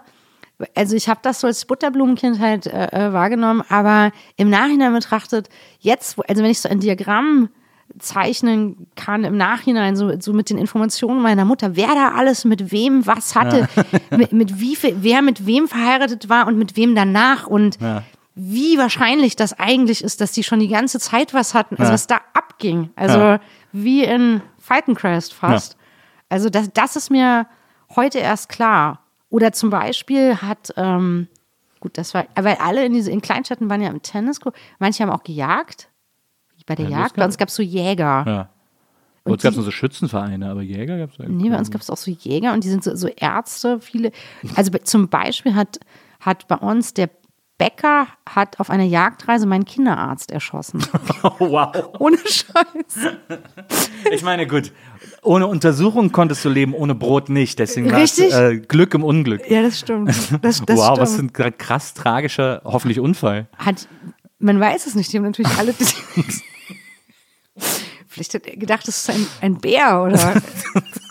Weil er sein Hemd ausgezogen hat. Ja, es gab doch immer, es gab, es gibt auch bei Jägern immer so, so, so Reisen, wo die irgendwo hinreisen, wo man sonst was abschießen kann. Naja. Wo du, und äh, da ist das passiert. Es gab keine Beweise, niemand wusste was. Oh Gott, sowas in so einem Dorf, da In ist so das einem natürlich. Dorf, oder? Ja, ja, ja. Da ist das eine richtig gute Story. Krass. Da musst du ja. ja eigentlich wegziehen. Also da bist du ja deines Lebens nicht mehr froh. ja, ihm, wer weiß, was mir da passiert wäre, wenn ich da geblieben wäre. Ja, ja, aber ich meine jetzt der Ach Bäcker so, der auch. Bäcker. Ja. Nö, nö, nö, das, also unschuldig. Wo Ja. nie, also, Glaubt ihm keiner. Es glaubt keiner, dass der unschuldig war. ja, aber ich finde, man muss manchmal auch abwägen. Ja. Weil es war wirklich die beste Bäckerei im ganzen Umkreis. Klar. Moral ist immer auch eine Sache von, kannst du dir das leisten, so moralisch zu sein? Na, Oder schmeckt der Kuchen doch einfach ziemlich gut? also eine 80er Jahre Tennisclub-Story wäre eigentlich auch Oder? geil. Ja, ich, auch geil ich hätte gerne so eine 80s-Tennis-Serie. Gutes so Milieu. Wie, zum Beispiel so wie Sascha Hien immer in den Golf gesprungen ist, sind doch die Tennislehrer früher Ja. immer übers Netz gesprungen. ja. Ich wollte, irgendwie war das, ich hatte Fantasien, wie ich, wie ich das, wie ich lässig übers Netz, ich habe Ja. nicht, auch nicht verstanden, dass das so eine Männerdomäne ist, dieses, ich komme jetzt, ich komme auf die andere Seite rüber und dann so, zack. Das so cool. Ich habe sowieso, ich habe schon äh, früh gesagt, ich habe eigentlich seit, den, seit Mitte der 90er habe ich die Idee, einen Film zu machen, in dem man äh, Sascha Hehn irgendwie als Killer oder so besetzt. Also weil ich finde, er ist so der deutsche John Travolta. Und Absolut. man müsste ihn mal so Tarantino-esque äh, gegen seinen typischen Schmieri-Strich besetzen. Aber es gibt doch, gibt es nicht auch diese äh, leicht satirische Serie über Z Lerchenberg oder Ja. so? Ich habe es noch nicht Ja, gesehen. Ja, Das habe ich immer noch nie gesehen. Deswegen, Ja, aber da ist noch, da ist mir noch zu soft. Der muss, das muss noch, Noch? viel drüber Okay. sein. wie er mit den Quarter Pounder with Cheese. genau, auf dem Tennisplatz, wie er verkatert am Tennisplatz sitzt. Äh, Ja, wir hatten auch so einen Tennis-Alkoholiker. Richtig krass, ja. Der sah auch richtig gut aus. ja. Gute Figur. Ja. Ähm, ich habe gelesen, du hast erzählt, Äh, das fand ich einen sehr interessanten Spleen. Oh Gott, äh, da wollte erzählt habe. Du hast viel erzählt. Ich habe viel ich aufgeschrieben. viel. Ähm, aber auch alles toll. Ähm, du hast erzählt, das fand ich einen sehr faszinierenden Spleen. Ähm, wenn du dir neue Schuhe kaufst, Ja, dann freust du dich so sehr darüber, dass du die dann auf deinen Nachttisch stellst, Ja. sodass du, wenn du nachts aufwachst, guckst du die kurz an, denkst, ah, und streichelst sie und schläfst weiter. ja, knippt sich kurz das Licht an.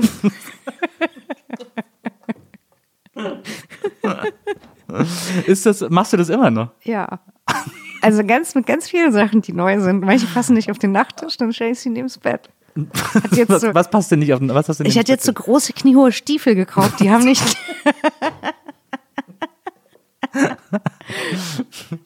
ja, ich bin sehr, also wenn man es negativ auslegt, würde man sagen materialistisch. Ich habe eine große, schöne Dinge. Das ist der Lehrerkindism sozusagen, den, du da jetzt, äh, den du da jetzt bekämpfst. ja, wahrscheinlich. Und besiegst. Ich durfte nicht so viele haben als Kind. Das war Wie die, sehr wie die, wie die vernünftig. Fake-Chucks. Ja.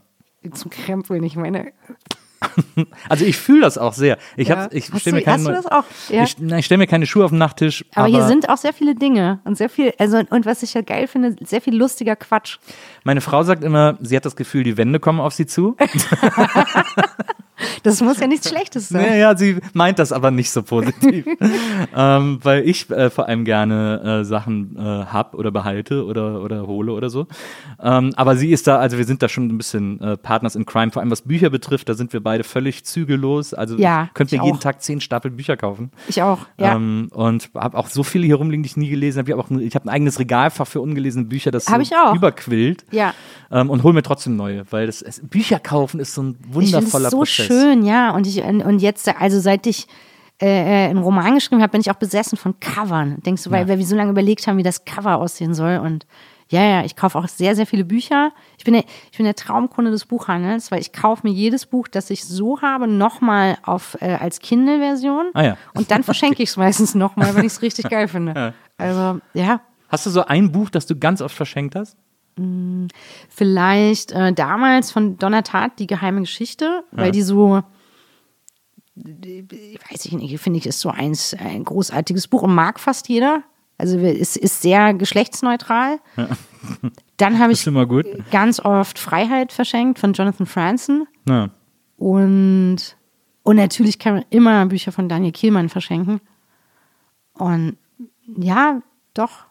Und also jetzt, jetzt in letzter Zeit habe ich super oft von Sally Rooney, äh, äh, Normal People, das ist ja so toll verfilmt worden jetzt, Ja. verschenkt. Ich habe, ähm, äh, ändert sich bei mir total oft, was, welche Bücher, also versuche, ich versuche immer aktuelle zu verschenken, weil die Leute, die viel lesen, haben das sonst meistens schon.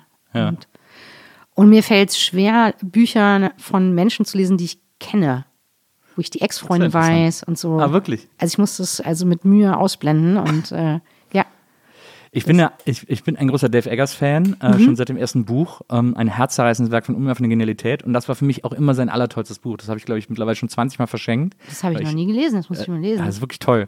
Und der hat, äh, der hat ein, ich glaube, 50-seitiges Vorwort, ähm, wo er sich für viele Dinge entschuldigt. Er schreibt unter anderem auch, ähm, dass er verstehen kann, wenn es für Leute zu krass ist, dass das eine wahre Geschichte ist. Mhm. Und äh, denen bietet er an, die können das Buch an den Verlag schicken, kriegen dann eine Diskette mit dem Manuskript, wo sie dann die Namen austauschen können. damit es unrealistisch wird sozusagen. das finde ich großartig. Und dann, okay. und dann sagt er, und jetzt kommen ein paar Seiten, die es nicht ins Buch geschafft haben, und dann kommen einfach, Einfach 20, 30 irgendwelche Seiten Seiten. völlig zusammenhanglos, einfach mitten aus dem Buch, und dann geht die Geschichte irgendwann erst ist los. das geil, das ist ja lustig. Das ist echt, ein, also das habe ich immer Toll. sehr geliebt. Deswegen, ich liebe den auch total. Meine Frau hat mir auch als Hochzeitsgeschenk, äh, zur Hochzeit geschenkt, ähm, dass wir, äh, also es gab so eine Aktion von meinem Ja. Lieblingsplattenladen in San Francisco, ähm, Amoeba Music, äh, die gab es dann irgendwie noch in LA, aber in, in San Francisco war der erste und das, ich habe hab San Francisco auch immer sehr geliebt. ja. Und ähm, die waren jetzt durch Corona irgendwie bedroht und haben so eine Spendenaktion gemacht. Und da hat er denen geholfen und es gab so ein paar Dave Eggers Pledges sozusagen. Oh mein Gott. Ähm, wo er dann so für die Leute, der zeichnet auch und wo man dann so Zeichnungen von dem bekommen konnte und so, die er dann für einen gemacht hat. Und es gab einen Mega-Pledge, der war tatsächlich auch relativ teuer, ähm, also in einem gewissen Rahmen, aber schon zwar auch der höchste. Und wenn man den äh, gemacht hat, dann äh, hat Dave Eggers geschrieben, wer das macht, ähm, mit dem gehe ich gegenüber von dem Laden, gibt es eine ganz tolle Nudelsuppe, dann gehen wir eine Nudelsuppe essen. Was? Und äh, dann gehen wir rüber in den Plattenladen und da kaufe ich der Person dann meine liebste Echo and the Bunnyman Platte. Und das hat Maria äh, für mich zur Hochzeit äh, gekauft. Und wenn Wow. wir wieder rüber dürfen, dann darf ich mit meinem Lieblingsschriftsteller Nudeln essen gehen Oh und er kauft Gott, mir eine Echo oh and the Bunnyman. Platte. Okay, also ich glaube, du hast die richtige Frau. Ja, das fand ich auch total krass. Ist das ein tolles Geschenk? Ja. Das ist ja das beste Geschenk ever. Und die sechs Zeichnungen gibt es trotzdem noch on top. Die hat uns auch schon geschickt. ja. Hat also Hochzeitszeichen, hat alles, hat alles Zeichnungen über uns beide gemacht, sozusagen.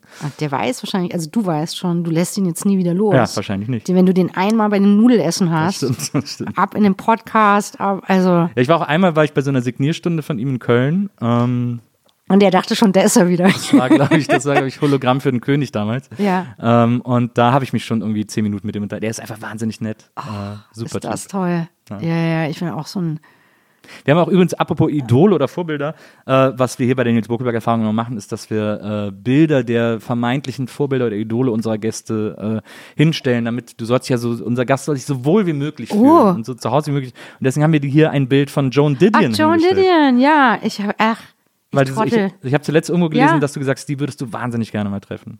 ja, tolle, tolle, tolle Journalistin, tolle Autorin, tolle, tolle Frau.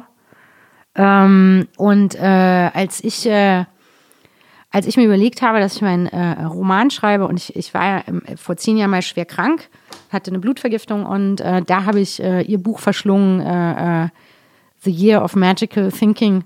Ja. Und äh, die hat äh, äh, also ein harte, hartes Jahr gehabt und da ist ihr, ihr Mann sehr plötzlich an einem Herzinfarkt gestorben und kurze Zeit später äh, ihre Tochter, ich glaube auch an einer Sepsis, also woran ich fast gestorben wäre. Und, und als ich überlegt habe, meinen Roman zu schreiben, habe ich auch festgestellt, also das war so das einzige Buch über den Tod oder über Krankheit äh, oder über Trauer, äh, das mich so so krass äh, äh, gekriegt und gepackt hat, weil ähm, also ihr Mann stirbt äh, sehr plötzlich in New York und die haben so zwei, zwei Wohnungen, in LA auch eine und dann muss sie irgendwann äh, zurück nach Los Angeles. Und dann äh, muss sie irgendwann ähm, die Sachen aussortieren oder, oder ein bisschen ähm, Raum schaffen. Und sie behält dann immer heimlich äh, ähm, fünf Paar Schuhe. Weil sie ähm, sagt, ja, wenn er zurückkommt, braucht er doch Schuhe. Und das, das äh, ist so ein äh, tolles äh, Bild. Und es ist ja. auch, also ist ja wahrhaftig aus ihrem Leben. Das finde ich so ein krasses Bild für Trauer, weil genau das ist es ja, dass du Dinge manchmal gar nicht begreifen kannst, wenn jemand stirbt und, und äh, immer, immer so insgeheim denkst, ja, der kommt ja wieder und so. Also mich, ähm, deswegen, äh, ja, das hat mich, äh, also ich finde aber abgesehen davon fantastisch, wie sie schreibt und wie ähm, auch diese ganzen, diese ihre, ihr journalistischer Stil ist, ist finde ich ganz toll. Gibt auch eine tolle Doku über sie auf Netflix. Ja, die, Ah, ja, ist die finde ich auch toll. Ja. Diese, diese, diese kleine winzige Frau, schon wirklich beeindruckende Persönlichkeit. Ja. Ja, oder wie die früher in Hollywood da irgendwelche Rockstars irgendwie Ja. bekocht haben und alle konnten da vorbeikommen und so. Das, ähm, So stellt man sich das eigentlich, so wünscht man sich das für sich selber ja, auch. so planen wir das jetzt auch. Aber äh, weil du es gerade angesprochen hast, ähm, wir von der anderen Seite heißt dein Buch. Äh, das ist jetzt, glaube ich, vor einem Jahr ungefähr erschienen. Ja. Ähm, ist, das ist sehr interessant, weil äh, das ist ja, also es ist ein Roman, äh, ist auch fiktiv, aber es, äh, du hast da sehr aus deiner eigenen Geschichte äh, geschöpft. Geschöpft, ja. Ähm, und hast ja gerade erzählt, äh, es gab, es gab äh, diese, diese, diese Sepsis, also diese Blutvergiftung, Mhm. äh, während der du, wegen der du ins Krankenhaus musstest, die aus einer Nierenbeckenbodenentzündung kam. Ja, und eigentlich über einen äh, verkanteten Nierenstein, aber ich glaube, insgesamt ist äh, Sepsis so die zweithäufigste Todesursache hinter dem Herzinfarkt. Wirklich? Ja, also es ist ganz. Weil das, das war zum Beispiel bei dir auch so, du bist dann Weihnachten ins Krankenhaus und es wurde, der hat das gar nicht erkannt, der Arzt. Er hat gesagt, gehen Sie wieder nach Hause. Äh, äh, ja, genau. Also in dem Fall, ja, ja, es war, genau, die haben mich, also, also ich verstehe gar nicht, weil ich hatte so schulbuchmäßig, Ja. also wenn du die Symptome nachguckst für Sepsis, also es war so, ich war wie ein, ein lebendiger Lehrfilm für Sepsis. und ähm, das ist aber auch anscheinend ein Problem, also dass, dass Sepsis oft nicht erkannt wird. Genau, und Heiligabend im Krankenhaus arbeiten jetzt nicht Die motiviertesten Ärzte. nicht die motiviertesten, Ah, nicht ja. die erfahrensten, weil wer so ein bisschen Hausrecht hat, nimmt sich, glaube ich, an Weihnachten frei und Silvester Mhm. oder ja, das war äh, mein Verhängnis. Er war auch völlig überfüllt, die Notaufnahme und ähm, ja, ich glaube, die dachten auch, ich bin so ein bisschen wehleidig, aber, äh, aber ähm, ich habe da mal nachgeguckt. Also das, was ich da hatte, das nennt man Ver den Vernichtungsschmerz. Okay. Das ist ein sehr treffender Name. ja, also man hat so krasse Koliken und äh, genau. Also selbst das heißt einfach, dass, äh, dass äh, äh ja, ganz viele äh, Bakterien und Erreger ins Blut gehen. Ah. Und, und dann hast du nicht mehr, das ist so ein bisschen was, was jetzt äh, mir immer so bei Corona Angst macht, dass gesagt wird, das verteilt sich auf mehrere Organe. Also es fliegt einfach durch den Körper und wenn du Pech hast, geht es aufs Herz oder Das so. Blut kippt sozusagen um. Ja, genau. Art, ja. Wird schal. ja. genau. Und, äh, das, Und, ja, und das ist so faszinierend, weil dann, äh, also du bist dann ins Koma äh, für acht Tage. Mhm. Ähm, und es war wirklich auch auf der Kippe, hast du, äh, Sehr, ja. hast du erzählt. ja. Ähm, was ja, was man sich überhaupt nicht vorstellen kann. Also wie Mhm. einschneidend so eine Erfahrung sein muss. Und also bevor wir darüber sprechen, äh, ich finde das so interessant. Ich habe dann so Interviews mit dir gelesen, so in der Zeit danach und so, und als das Buch noch nicht geschrieben war oder auch noch nicht Ja. existierte. Und da hast du dich in Interviews zum Teil dafür entschuldigt, dass du gesagt hast, äh, ja. Ja. ich hatte da so eine Erkrankung, also ich wollte es jetzt auch nicht so zum Thema machen oder so, Ah, ja. äh, aber die hat dafür gesorgt, dass ich manche Sachen jetzt heute einfach anders sehe und so. Ah, okay. Und das finde ich so interessant, weil ich hatte dann kurz den Gedanken, ob du das Buch vielleicht dann geschrieben hast, weil du gedacht hast, du willst jetzt nicht, dass, dass es jetzt diesen Elefant im Raum gibt, sozusagen, mit dieser Erkrankung und du immer nur so nicht weißt, ob du es ansprechen sollst oder nicht oder ob du darauf angesprochen wirst oder nicht und so, sondern sozusagen die Kontrolle über diese Erzählung äh, behalten Mhm. willst und zurückerlangen willst äh, und deswegen dieses Buch geschrieben hast. Ja, kann vielleicht sein, ja. Also ich glaube, man, man legt ja so einen so so einen, äh, so einen Weg zurück. Also äh, dann, äh, ja, manchmal passt es irgendwie in Gespräch, genau. Und das ist, dann ist man, dann weiß, dann, dann ist so der erste Reflex, den ich hatte in der ersten Zeit, ja, ich, ich würde das jetzt gerne sagen, dass ich das und das nachempfinden kann, aber dann müsste ich meine Krankheit thematisieren und dann, dann, äh, also zu mir hat mal jemand äh, gesagt, ja, also ganz oft sagen Leute, aber jetzt lass uns mal über was Schönes reden. Okay, ja. Und ähm, Wow. ja, wow. Okay, sorry, sorry, dass euch mein Leben nicht gefällt. Ja, genau. Ja, tut mir leid. Und ähm, das, äh, das sagen Leute oft. Und ich glaube, die meinen das nicht böse. Oder, oder ähm, ja, genau. Oder, oder wie, wie lange, zu mir hat auch mal jemand gesagt, da war das, ich glaube, ein Jahr her. Ja, wie lange willst du denn darüber überhaupt noch reden? Okay. Was? Ja. Checkt es nicht mancher, wie Leute drauf sind. Ja, oder Leute, die du vielleicht echt gut kanntest, besuchen dich nicht. Ja. Gar nicht. Ja. Weil das so eklig ist oder komisch, dass, äh, ähm, also deswegen ähm, war das für mich, glaube ich, irgendwann so ein Weg, da mal drüber nachzudenken und dann zu überlegen, ähm, äh, da, dass es, äh, dass ja eigentlich fast jeder jemanden kennt, der krank ist, krank war, also dem Tod nah war oder, oder das im, im, also man sollte sich einfach mal damit vielleicht beschäftigen im Leben. Es bleibt uns ja nicht erspart auch, dass wir alle irgendwann sterben und ähm, und ich wollte auch gar nicht so ein Betroffenheitsding machen und, äh, und ich könnte jetzt nie eine Autobiografie schreiben, glaube ich. Also dann hätte ich zu viel Angst, dass ich irgendwelche Menschen, die da drin vorkommen, irgendwie verletze oder Ja. was falsch sehe oder verklagt werde oder was auch immer. Und ähm, deshalb, das ist ja mein, meine Art und Weise, auch mit Dingen umzugehen, eine Geschichte draus zu machen. Und, äh, und klar, und da habe ich irre viele Sachen verwendet, auch alle möglichen Erfahrungen aus der Entertainment-Industrie da reingewurstet und so. Weil ich auch gerne wollte, dass ich, dass, dass man sich immer wieder, also dass, dass es eben nicht ähm, dauernd um, also dass es nicht so eine komplette Schwere kriegt, aber natürlich schon dem Thema gerecht wird. Aber das ist auch, äh, dass die Hauptfigur auch wirklich ein Mensch ist, also der einen Beruf hat. Ja. Weil ganz oft, wenn Menschen krank äh, werden oder krank sind, fragt eigentlich gar keiner, ähm, wie- der, wie- wie der das mit seiner Wohnung macht. Oder also Ja. das Krankengeld reicht nicht, um, um, um dein. Also ich hatte Glück, weil ich hatte ein bisschen was äh, gespart. Nicht viel, das war natürlich dann alles weg. Aber ich habe mir jetzt zum Beispiel angewöhnt, wenn Leute krank sind, zu fragen, ob sie Geld brauchen, ob ich ihnen schnell was überweisen soll.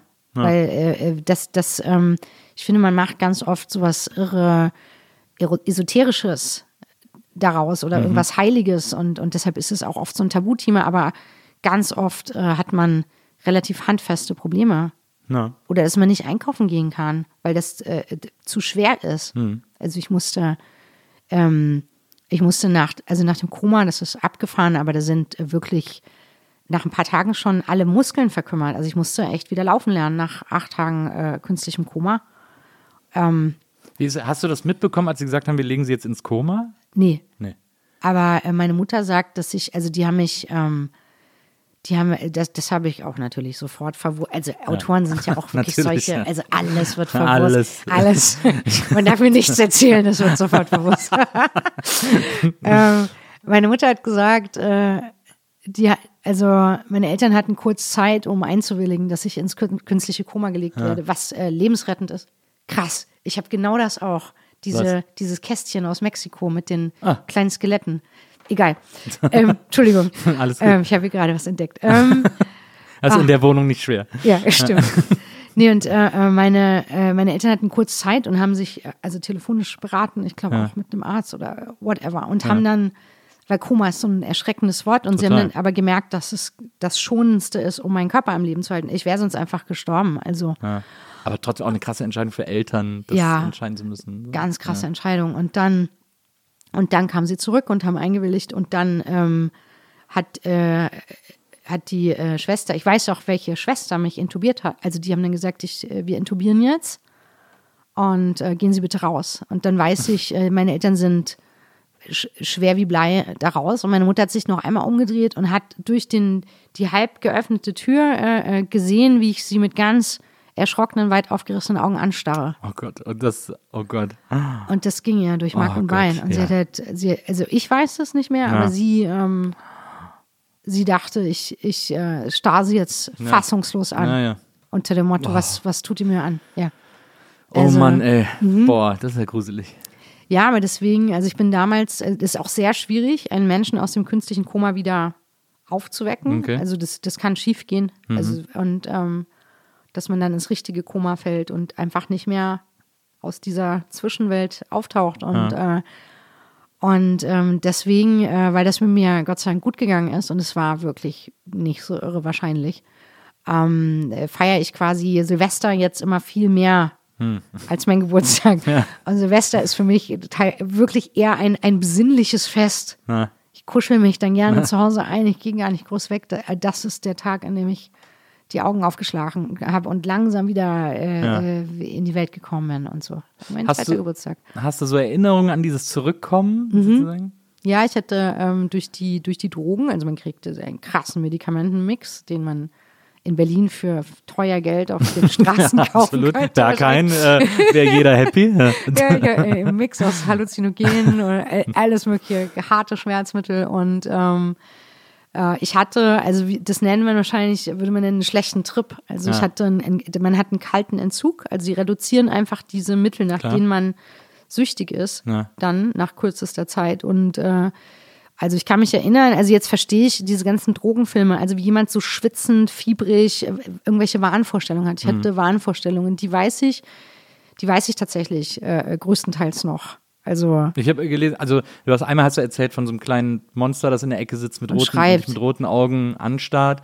Aber was ich viel interessanter fand, war die Geschichte, äh, dass du, als die Drogen dann so abgesetzt wurden, äh, du zu deinem Bruder gesagt hast, äh, was hast du gesagt? Ich habe mir aufgeschrieben, Jan, wir müssen abhauen. Ja. Äh, sie kommen gleich. Ja. Und er so, ja, ja, wir warten, bis es dunkel ist und dann fahren wir los und dann bist du eingepennt, dann am nächsten Morgen war auch alles wieder gut. ja, das war das, also ich durfte, also mein Herz war sehr, sehr schwach noch und ich durfte nicht mich aufregen. Mhm. Und meine Eltern wurden auch einmal weggeschickt, weil die, weil die das natürlich wahnsinnig mitgenommen hat. Ich war in Panik. Also Ja. ich habe dauernd gesagt, die wollen mich hier, die quälen mich hier, ich muss abhauen. Also das ist äh, so ein Syndrom, das nennt sich Durchgangssyndrom. Das bekommt man, wenn man ganz, ganz schwach ist nach einer OP oder irgendwas. Und mein Bruder hat geistesgegenwärtig und das finde ich eigentlich sehr rührend. Der hat, ähm, der hat das mitgemacht. Der hat sich dann hingesetzt und wie in so einem Krimi, wir haben dann so, der gesagt, ja, warte, ich weiß, ich weiß, aber wir müssen warten, bis es dunkel wird. Ich habe schon Telefonate geführt und ähm, Aber wie schlau von ihm, ja, das finde ich so ja. hammer. Und er hat dann immer gesagt, wir seilen uns ab. Das geht aber erst nachts. Ja. Und dann habe ich, und ich meine, ich lag da zwischen, ich konnte noch nicht mal einen Löffel halten. Und Ja. äh, dann habe ich manchmal gesagt, meinst du, du kannst mich vielleicht tragen, kurz? Ja. Bin mir nicht sicher, ob ich so weit schaffe. Ich konnte, also konnte gar nichts. machen. Mein Bruder hat gesagt, ja klar, ja klar. Und ähm, ähm, ja, und er hatte irrwitzige Pläne mit mir geschmiedet. Und da war ich abgelenkt und vorfreudig und beruhigt. Und dann bin ich vor lauter Anstrengung eingeknackt. Und dann, äh, ja, und dann ging das Spielchen von vorne los. Mein Bruder ist dann in der Klinik Mittagessen gegangen und wenn er zurückkam, war ich vielleicht wieder wach und habe wieder gesagt, Jan, wir müssen hier weg. Oder einmal habe ich behauptet, ein Arzt, also der mich noch nie untersucht hat, der wäre so gemein zu mir. Ja. Und so, und dann kam mein Bruder irgendwann rein, das weiß ich auch noch, und hat gesagt, ich habe den verprügelt. Du musst dir keine Sorgen machen, der kommt nie wieder.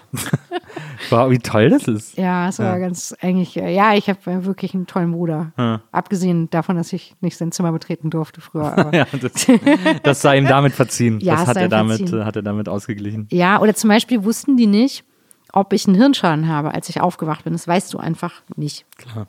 Und ähm, mich erkennt man ja eigentlich am besten an meinem Humor oder wir haben in der Familie so einen bestimmten Humor und ich hatte den Tubus noch drin. Ich konnte nicht sprechen. Ja. Und mein Bruder hat sich dann zu mir auf die Bettkante gesetzt, meine Eltern waren im Zimmer und der Arzt. Und dann hat er mich so gestreichelt und immer gesagt, ist alles gut, niemand hat dich aufgeschnitten, dir ist nichts passiert. Dein Körper ist unversehrt. Ich muss dir nur leider sagen, dass dir gestern jemand aus Versehen beide Ohren abgeschnitten hat. und dann musste ich grinsen unter diesem durchsichtigen äh, äh, Tubus, den ich da auf dem Mund hatte. Und dann wussten die, dass ich verstanden habe und dass ich den Witz verstanden habe und dass mein Gehirn in Ordnung ist Ja, verstehe. und so. Und solche Situationen, das wollte ich natürlich gerne in der Geschichte Ja. irgendwie verwenden, weil ich das irgendwie schön fand. Ja. Jetzt ist das ja ein, äh, also äh, es steckt viel von deiner Geschichte drin in diesem Buch, in diesem Mhm. Roman. Ähm, trotzdem ist es eine fiktive Geschichte, vielleicht Ja. auch, um sich einfach sicherer zu fühlen, das aufzuschreiben. Ja, es sind auch äh, erfundene Figuren, Hm. weil ich, also das würde mich einfach hemmen beim Schreiben. Dieses, Hm. ja. Was findest du interessanter zu schreiben? Romane oder Drehbücher? Kann ich gar nicht sagen. Also während Musst ich, du aber. Ja, okay. okay. Es war so gemütlich. Ja, jetzt kommt ja das, jetzt kommt das strenge Interview. Ja, ich merke schon. Hm. ähm, ich, während ich das eine mache, wünsche ich mir das andere.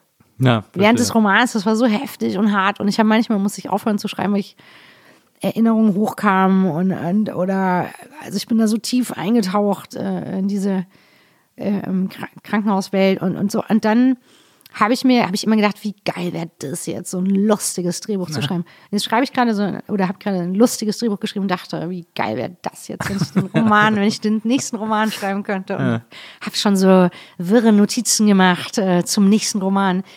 Ähm, nee, deshalb, ich glaube, äh, ich glaube, Schreiben ist irgendwie so meine Liebe und vielleicht ist es quasi ein, einfach ein weiterer Flock, den ich eingeschlagen habe. Ja, absolut. Also, also ich kann es, nee, ich kann es gar nicht sagen. Ich äh, finde das auch interessant, wo du jetzt gerade vom, vom Schreiben erzählst. Äh, ich habe äh, gelesen, dass dein Tagesablauf so aussieht, dass du, ähm, du stehst auf und dann wird erstmal gefrühstückt und dann vermeidest du einfach, solange es geht, zu schreiben, also Ja. zu arbeiten. Deswegen Ja. auch herzlich willkommen. Schön, dass du heute Vormittag hier bist Ja. äh, und ich dich davon abhalten darf. Das schreibe ich nicht.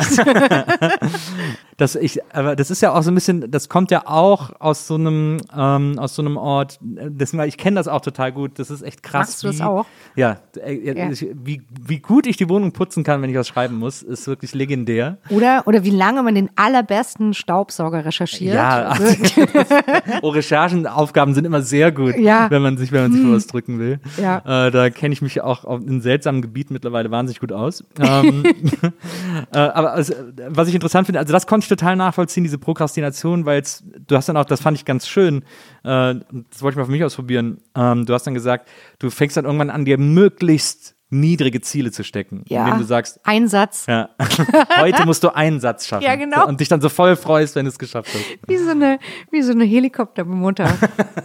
Belohne ich, denke ich so, gemacht. yes, ein Satz, du bist die Beste. Erstmal Schuhe kaufen. Toll, genau. Mache ich dann auch wirklich. Ich habe jetzt ein Drehbuch geschrieben. Ich habe ich hab so viel gekauft. Also Gott sei, Dank, Gott sei Dank ist jetzt die Drehbuchrate überwiesen worden. Ich habe, holy shit, ich hab wirklich für jeden Satz, eigentlich habe ich mir für jeden Satz ein paar Schuhe gekauft. Das war wirklich unfassbar. Und dann dachte ich, oh Mist, ich muss ja noch den Umzug bezahlen, aber okay. Oh, mm, Ja. äh, äh, schreibt, Ja. man, schreibt man das nächste. Ja. Aber, äh, aber das finde ich so interessant, weil ich glaube, dass das zum Teil auch aus, äh, aus so einem Ort kommt, äh, von dem du auch mal erzählt hast. Äh, dieses, und was ich auch so gut kenne, ist Ja. dieses Imposter-Syndrom. Also, dass man so denkt, irgendwann fliegt das auch hier alles auf, dass Ja. ich, dass ich hier die Sachen, die ich mache, einfach nur erfunden habe, sozusagen. Ja. Äh, äh, und das eigentlich gar nicht kann. Ja. So. Das äh, hat doch dann auch immer so viel mit so einer Prokrastination zu tun, oder? Wie, mei- wie meinst du das? äh, Ich glaube, dass man so, dass man dann so, dass man dann so denkt, irgendwie so, äh, Ich drücke mich jetzt, weil ich kann es ja eh alles nicht. ja, aber- also ich drücke mich jetzt, weil wenn ich so lang, wenn ich so lange wie möglich rauszögere, kann keiner drauf kommen, dass alles, was ich bisher irgendwie abgeliefert habe und die Leute gut fanden, wirklich nur erfunden war. Ja, ich- ja, ich, also genau, während ich, während ich manchmal dann depressiv auf meinem Sofa liege und immer noch nicht angefangen habe, obwohl ich mir das schon vorgenommen hatte, eine Woche davor. Ähm, und der Anfang ist echt schwer. Also das Ja. kennst du ja auch, so die, diese Stimme zu finden, die man dann in dem Projekt hat. Oder und dann ähm, stelle ich mir mal vor, dann, und dann, dann quäle ich mich damit, weil ich dann daran denke, dass ein richtiger Autor sitzt ja jetzt schon am Schreibtisch. Ein richtiger Autor. Ja, du hast bestimmt auch das Stephen King Buch gelesen. äh, About übers Writing, Schreiben. ja. Tolles Buch. Tolles aber Buch. dieses jeden Morgen ab acht am Der Schreibtisch. ist so diszipliniert. Ja, fuck him. Wirklich. In Deutschland, in Deutschland, das deutsche Bildungsbürgertum hat das Buch natürlich nicht gelesen, sondern Ja. sagt, bei immer, wenn ich auf so 60. Geburtstagen antanzen muss, wird dann gesagt, "Haha, machen Sie das auch wie Thomas Mann, ab fünf am Schreibtisch und dann schon um zehn fertig. Das, da werd ich, das macht mir, da werde ich richtig aggressiv. Nur weil, nur weil Thomas Mann das gemacht hat. Es ist doch egal, wann man diese Stunden einbringt. Es gab so viele Manns. Andere Manns haben das bestimmt anders gemacht. Eben, eben, es gibt eben, die Ja, ist riesig. Ja, eben. Einer von denen hat genauso auf dem Sofa gelegen. Aber hallo. Und sich gehasst. Ja. ja. Ja, nee, ich, also ich denke immer, ich fliege auf und ich denke immer, ich mache ja gar nichts. Na. Und dann merke ich aber anhand meiner Erschöpfung, dass ich echt viel gemacht habe oder dass ich, also ich habe ja dann irgendwann auch ein Buch und äh, äh, also deswegen, aber das ist eine ganz komische Selbstwahrnehmung. Ja, ich denke dauernd, ich bin faul, Ja, ja, genau. wieder nichts hingekriegt. Ja. Und dann aber im Wechsel mit diesem, na, ist doch toll, zwei Wörter heute. na also, toll. Und das weiß ich dann, dass das so ein fakes Lob an mich ist. Ja. Denkst du, ja, du, du faule Sau. So viele Ebenen. Ganz viele, ja, so Ja. viele bewertende Menschen in Da, mir. da gibt es dann noch den einen, der zu dieser faulen Sauerstimme sagt, aber hast du echt gut hingekriegt. Ich meine, es hat funktioniert. Ja, und jemand sagt so, hey komm, du machst das doch jetzt schon ein paar Jahre. Du hast doch, du bist doch jetzt Autorin. Und dann kommt diese andere Stimme, die sagt, naja, bitte, also Thomas Mann. Ja,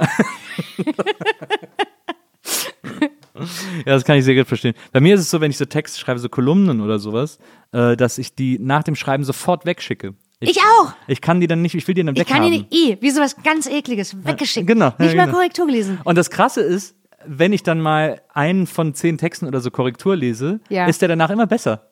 Also ich schaffe das dann wirklich, die noch viel zu verbessern, aber, Ja, aber- äh, äh, aber ich muss die eigentlich immer, ich will Ich muss sofort das auch wie ein ekliges Frunkel sofort wegschicken Ja. und dann stelle ich sofort die Rechnung. ja, da bin ich leider auch immer sehr nachlässig, aber, ähm, aber das, äh, Das ist das Einzige, was ich gerne, gerne nicht- und gut schreibe. na, Die fucking Rechnung.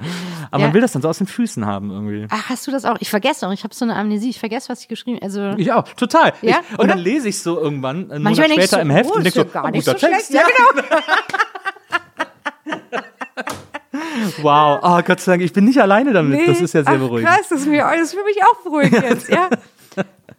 Oder ich denke manchmal, wenn ich mit Leuten das zusammengeschrieben oder wenn, denke ich wirklich, wenn ich einen Satz richtig geil finde, denkst du, ja, das kann nicht von mir sein. Und manchmal, wenn ich dann feststelle, es ist doch von mir, wenn ich in das Originalmanuskript gucke, dann denkst du, ah, es ist ja von mir. Total. Bin ich total überrascht. Denkst du, geil. Ja, das Ich, ich ja, krass. Ja, witzig, stimmt. Toll. Ich verdränge diese Sachen, ja. Das ist sehr beruhigend zu wissen, ja. dass das. Ich will das auch nie wieder lesen. Deshalb ist das ja, dieses Überarbeiten ist so, ja, also jetzt mache ich quasi gerade Pause, um das irgendwann, ich muss es ja dann überarbeiten. Ja. 150.000 Millionen Mal. Na. Aber aber gerne so spät wie möglich. natürlich, natürlich, ich muss ja davor noch vier Wochen depressiv auf dem Sofa liegen. Also es ist ja noch nicht mal schön, diese Zeit, die Das man dann stimmt. frei hat. Ja, das stimmt. Oder Man hat es ne- immer im Nacken auch. Immer im Nacken. Und ich habe aber auch festgestellt, und das, damit versuche ich manchmal Sicherheit zu finden. Also manchmal liege ich äh, äh, äh, na, irgendwie nachts im Bett und dann fällt mir ein Dialog ein. Ja. Und dann schicke ich mir den selbst per E-Mail, so drei Sätze, wo ich denke, ah, das ist doch jetzt. Und dann finde ich manchmal heraus, dass ich genau das, genau exakt wortgleich einen Tag vorher schon so geschrieben habe. Ach, wirklich? Ja. Ja cool. Und dann denke ich immer, entweder das ist eine Mischung aus dieser Amnesie und dann erinnere ich mich wieder und dann denke ich, es wäre neu. Ja. Oder es gibt in meinem Kopf nur eine einzige Möglichkeit, wie man Ja, das, das schreibt, die das Figur auflöst. das sagen lässt Ja. oder so. Und dann denke ich, wie das ist doch beruhigend. Da scheint es doch ganz eingefahrene Schienen in meinem Kopf zu geben. Aber das ist ja, äh, das ist ja wirklich sehr beruhigend. Am schlimmsten finde ich ja immer diese Typen, die dann so, die das besser machen als man Ich hasse, selbst. ja, oder die sagen, ich habe es jetzt äh, nochmal überarbeitet. Ja, ich habe es jetzt fertig geschrieben, dann habe ich es einfach direkt nochmal überarbeitet. Ich denke, das geht doch überhaupt Ja, nicht. Das geht nicht. Wer, das, also, das, das sind Psychopathen oder keine. Oder ich hatte eine Kollegin, die hat immer gesagt, ach, ich freue mich heute richtig aufs Schreiben. die, das sind Leute, die einen nur fertig machen wollen. Das Ja. ist der- das ist deren einziger Lebenszweck. Und da stelle ich den, ja, Ja. weil man freut sich doch nicht aufs Schreiben, man drückt sich. Na, absolut. Also, außer Stephen King. Ja, aber Stephen King, hat, Stephen King hat in dem Buch zumindest nie geschrieben, ob er sich darauf gefreut Also, ob er, ich glaube auch, dass er sich da, dahin gequält hat. Ja. Ja. Ja. der hat ja auch seinen Zettelkasten. Da ist das ja, wenn ich jeden Tag an einer anderen Idee weiterschreibe, kann ich das auch. Zettelkasten, ja, so, also, so, also, ja, also, zum, also, ja, also Bora zum Beispiel schreibt viel, finde ich, disziplinierter und organisierter als ich und das beneide ich immer. Der, der- ja, der ist, Das glaube ich. Der ist ja auch so, was ich bei Bora so interessant finde, ist, der ist so ein super präziser Genremann. Ich finde, dass ja, und dann, ja, genau, und dann arbeitet der ganz präzise an bestimmten Ideen weiter ja. und, und ich kann gar nicht viel sagen über meine. ich sag dann, ich habe mir angewöhnt zu sagen, ja, äh, ja, die Figur lerne ich noch kennen beim Schreiben. Wow. Ja. Das ist ja so ein Mini-Playback-Show-Euphemismus. Ja, ja, genau, genau.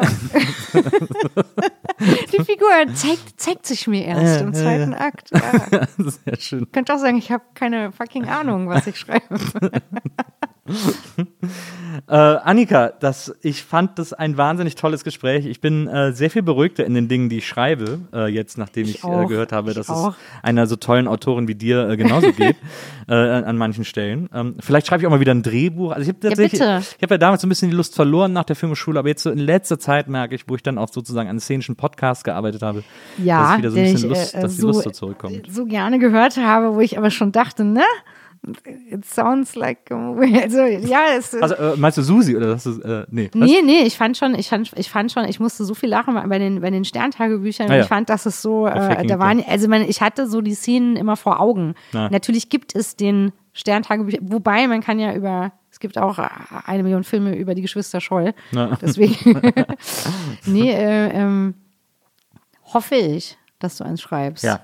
Ja, ich habe, es gibt tatsächlich eine Idee noch aus der Filmhochschule, äh, die ich äh, bis heute verwirklichen will, äh, von einem Musical ähm, über einen Typen, der auf eine, der als Klingone verkleidet auf eine Star Trek Convention will und dann äh, nachts. Ich, ich liebe nämlich, ich liebe Filme, die in einer Nacht spielen. Ich, liebe auch. diese eine Nacht Ich Weirdness auch. Stories von Scorsese, Zeit nach Mitternacht und so. Ja. Diese Filme liebe ich total, wenn Leute so nachts in der Stadt lost sind. Ja. Und sowas will ich machen mit einem Typen, der als Klingone verkleidet ist, als Musical. Das hört sich großartig an. Ja, und, die, wird- und die Tennisserie. Stimmt, die Tennisserie muss die gemacht werden. Tennisserie möchte ich auch gerne Eine sehen. deutsche Tennisclub-Serie, das wäre das. Deutsche, äh, wenn du also irgendwas in den 80ern platziert, ich, klar, klar, jetzt gab es schon Stranger Things, aber Ja. trotzdem, Ja. das ist ja ein schönes Jahrzehnt. Das stimmt. Vielen, vielen Dank, dass du äh, hier gewesen bist. Bitte komm unbedingt ganz bald wieder, äh, damit wir noch, damit wir das alles noch vertiefen können, was wir Yes. heute angerissen haben. Und äh, ich wünsche dir ganz Erfolg, was auch immer du heute äh, für den Satz, den du heute noch schreiben musst.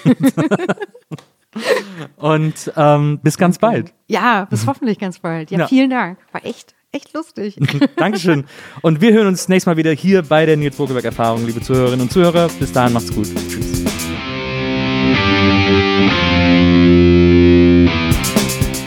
Nils Bokeberg Erfahrung. Von und mit Nils Bokeberg. Eine Produktion von Pool Artists. Team Wenzel Burmeier, Lisa Hertwig, Maria Lorenz Bokeberg, Frieda Morische und natürlich Nils Bokelberg.